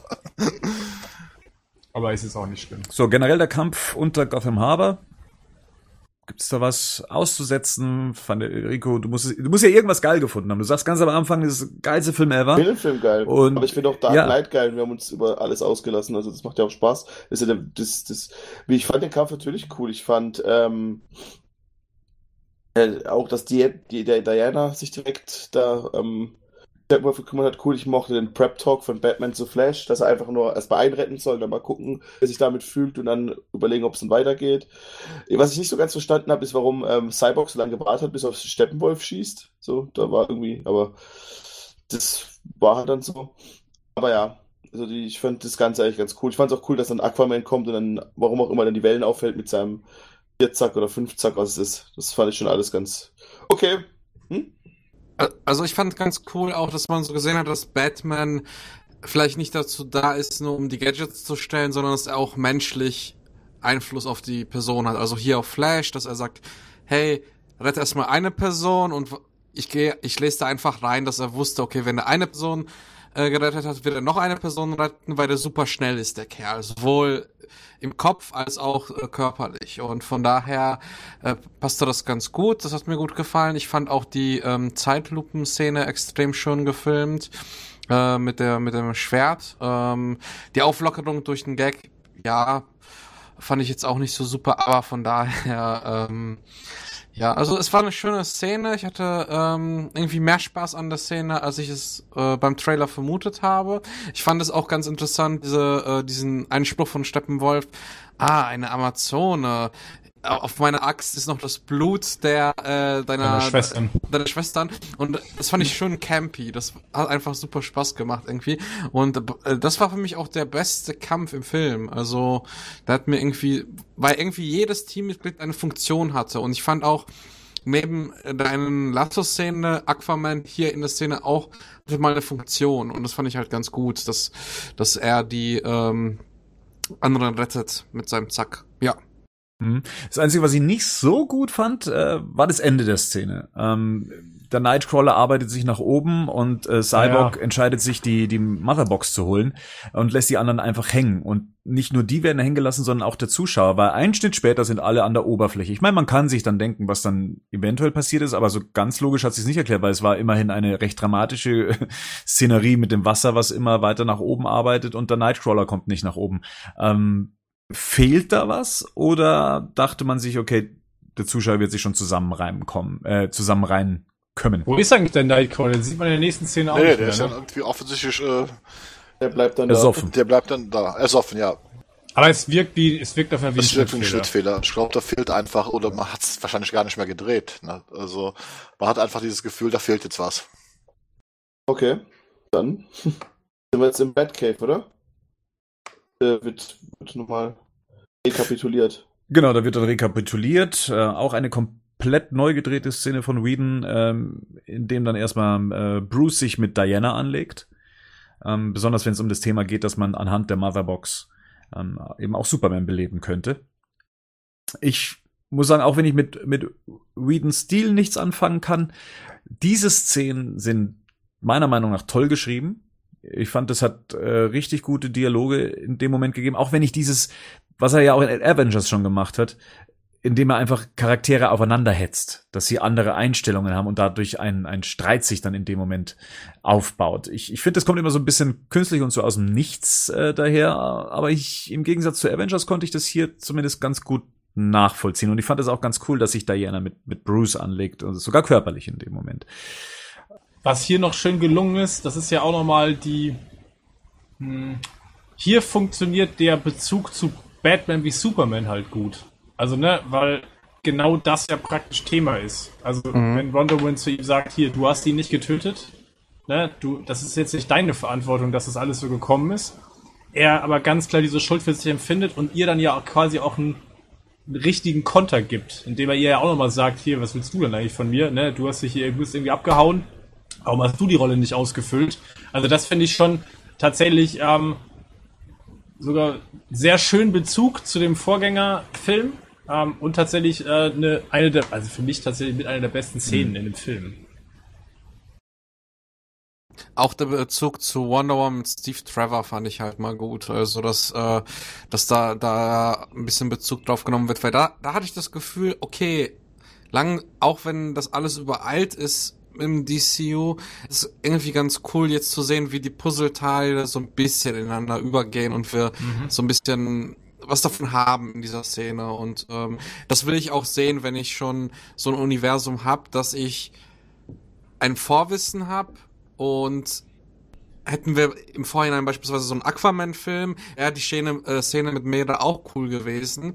Und solche Szenen will ich halt auch ein bisschen haben, weil sonst lohnt sich ja auch ein Filmuniversum ja überhaupt nicht. Also genau das ist ja der Sinn und Zweck davon. Wie, wie fandet ihr Bruce Wayne in der Szene oder was er sagt, wie er argumentiert, wie er, ähm, weil alle haben ja so ein bisschen als Dick danach beschimpft oder halt so, dass er halt ein Arsch halt war zu den, weil wirklich so arschig, was er gesagt hat. Ach, das ist schon sehr arschig, wenn man äh, die Karte ausspielt. Ich meine, ähm, äh, also das kann ich schon nachvollziehen. Nein, aber generell muss ich sagen, ist bei der Szene auch einfach die Ernsthaftigkeit, weil das ist eine dieser wenigen Szenen dem Film, wo sich der Film in sich ernst nimmt, seine Figuren ernst nimmt. Ähm, äh, und ich finde auch seine Argumentation, die er dann auch davor, ist ja glaube ich, wo er vor dann mit Alfred oder, danach Alfred spricht, äh, ne, dass also Superman mehr Mensch äh, ist als er.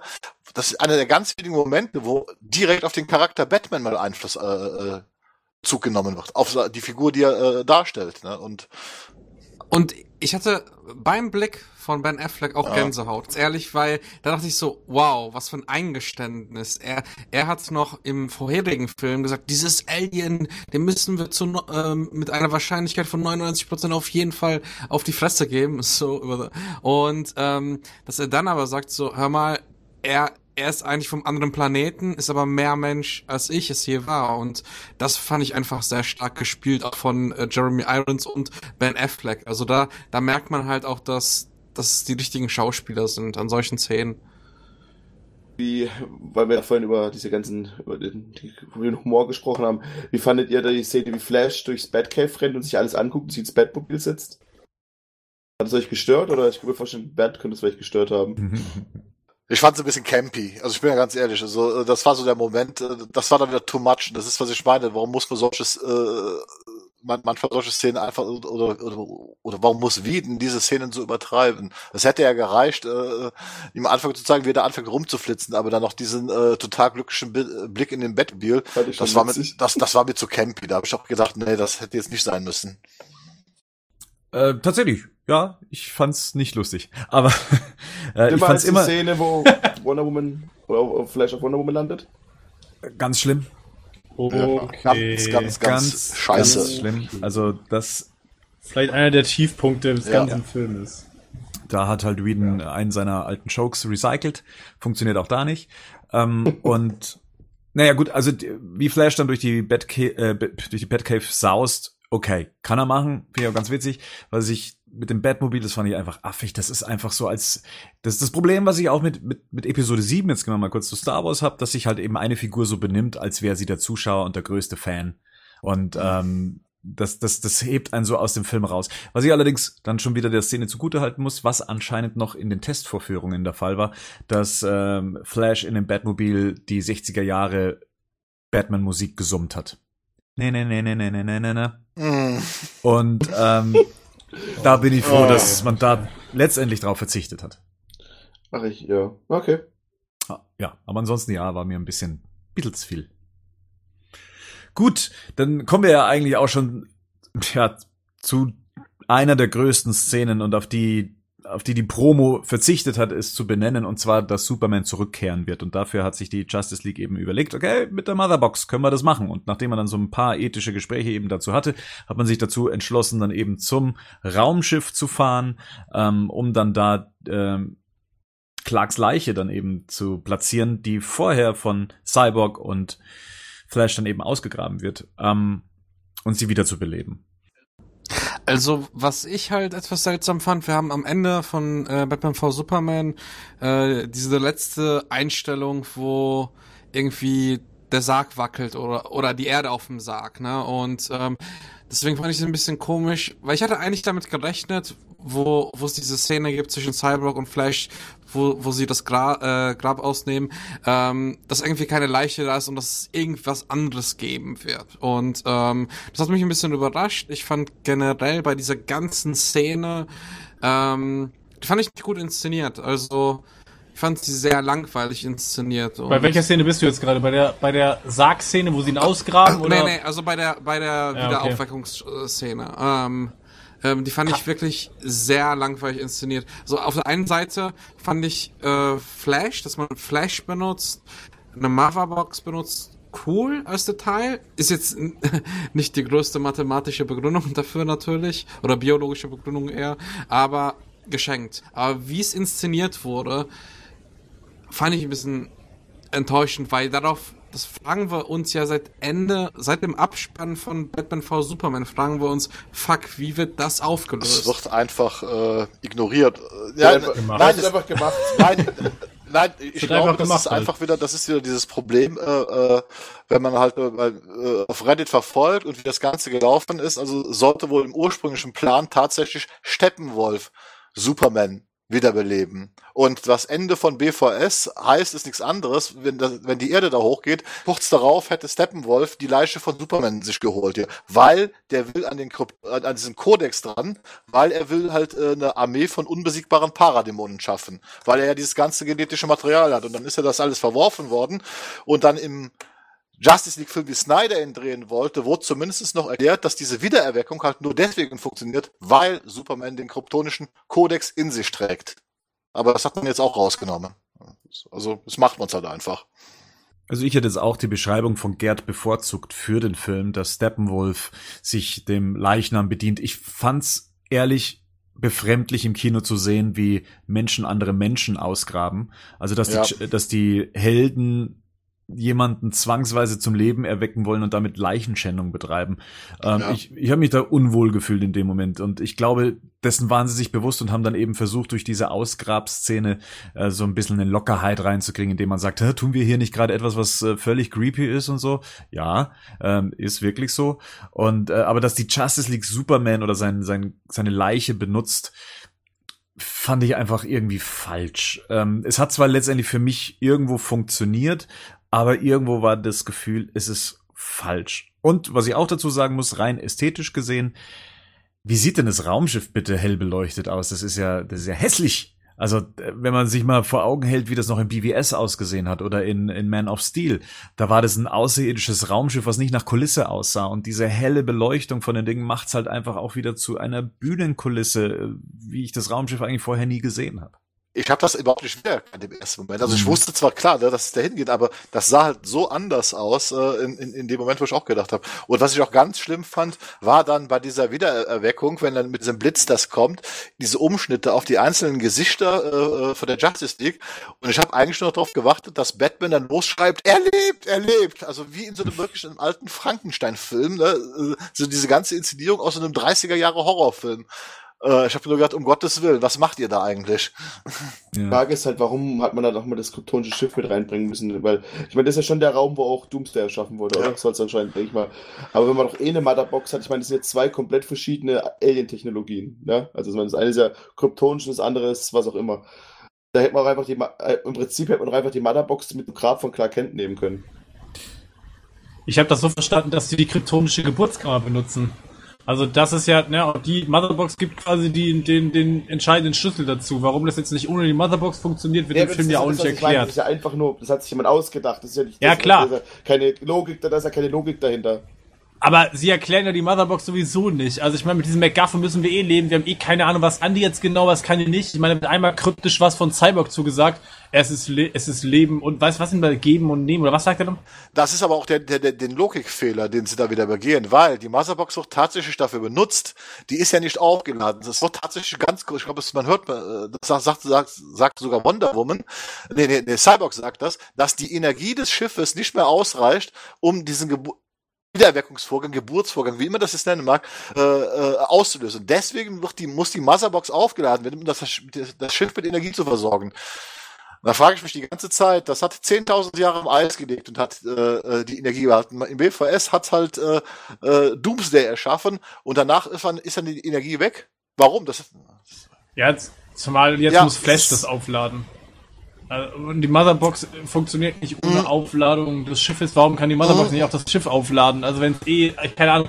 Ja gut, ey, lass uns da gar nicht jetzt mit anfangen, weil das glaube ich macht halt, weil von der Logik her macht das überhaupt keinen Sinn. Also das ist.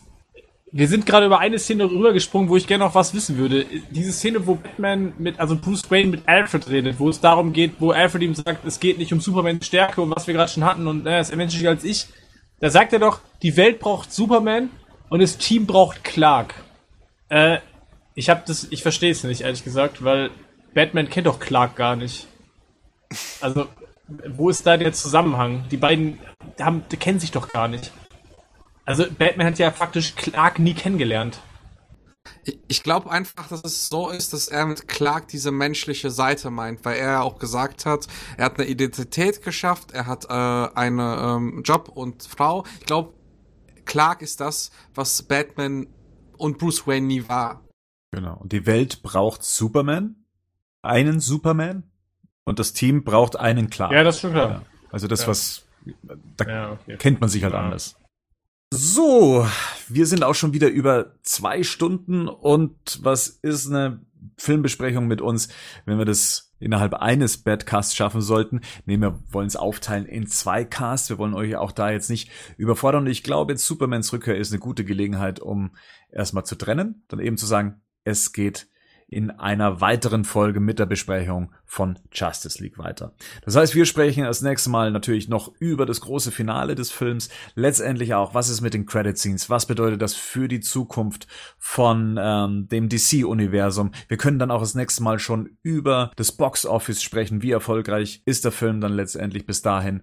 Und äh, ja, da freue ich mich drauf und bedanke mich dann jetzt erstmal auch an den Herrschaften, die sich jetzt auch schon zurückziehen müssen. Äh, an Henning. Henning, danke, dass du mit dabei warst. Bis zum nächsten Mal. Tschö. Gerd, wir hören uns auch das nächste Mal, hoffe ich doch. Ja, bis zum nächsten Mal, genau. Tschüss. Patrick auch mit dabei? I'll be back.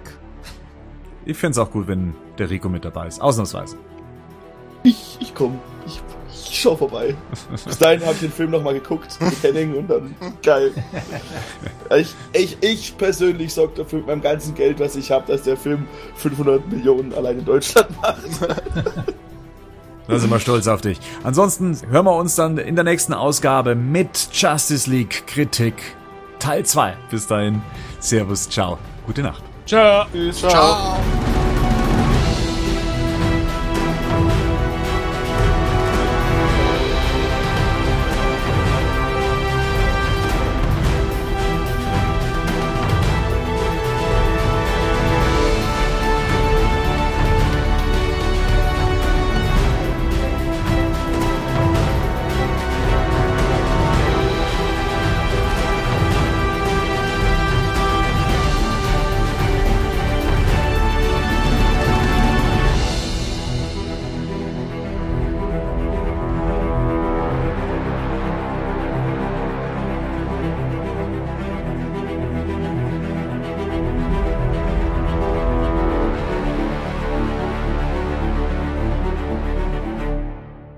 Batman News Badcast ist ein Podcast-Projekt von Fans für Fans. Batmannews.de und der Badcast stehen nicht in Verbindung mit Warner Bros. oder DC Comics.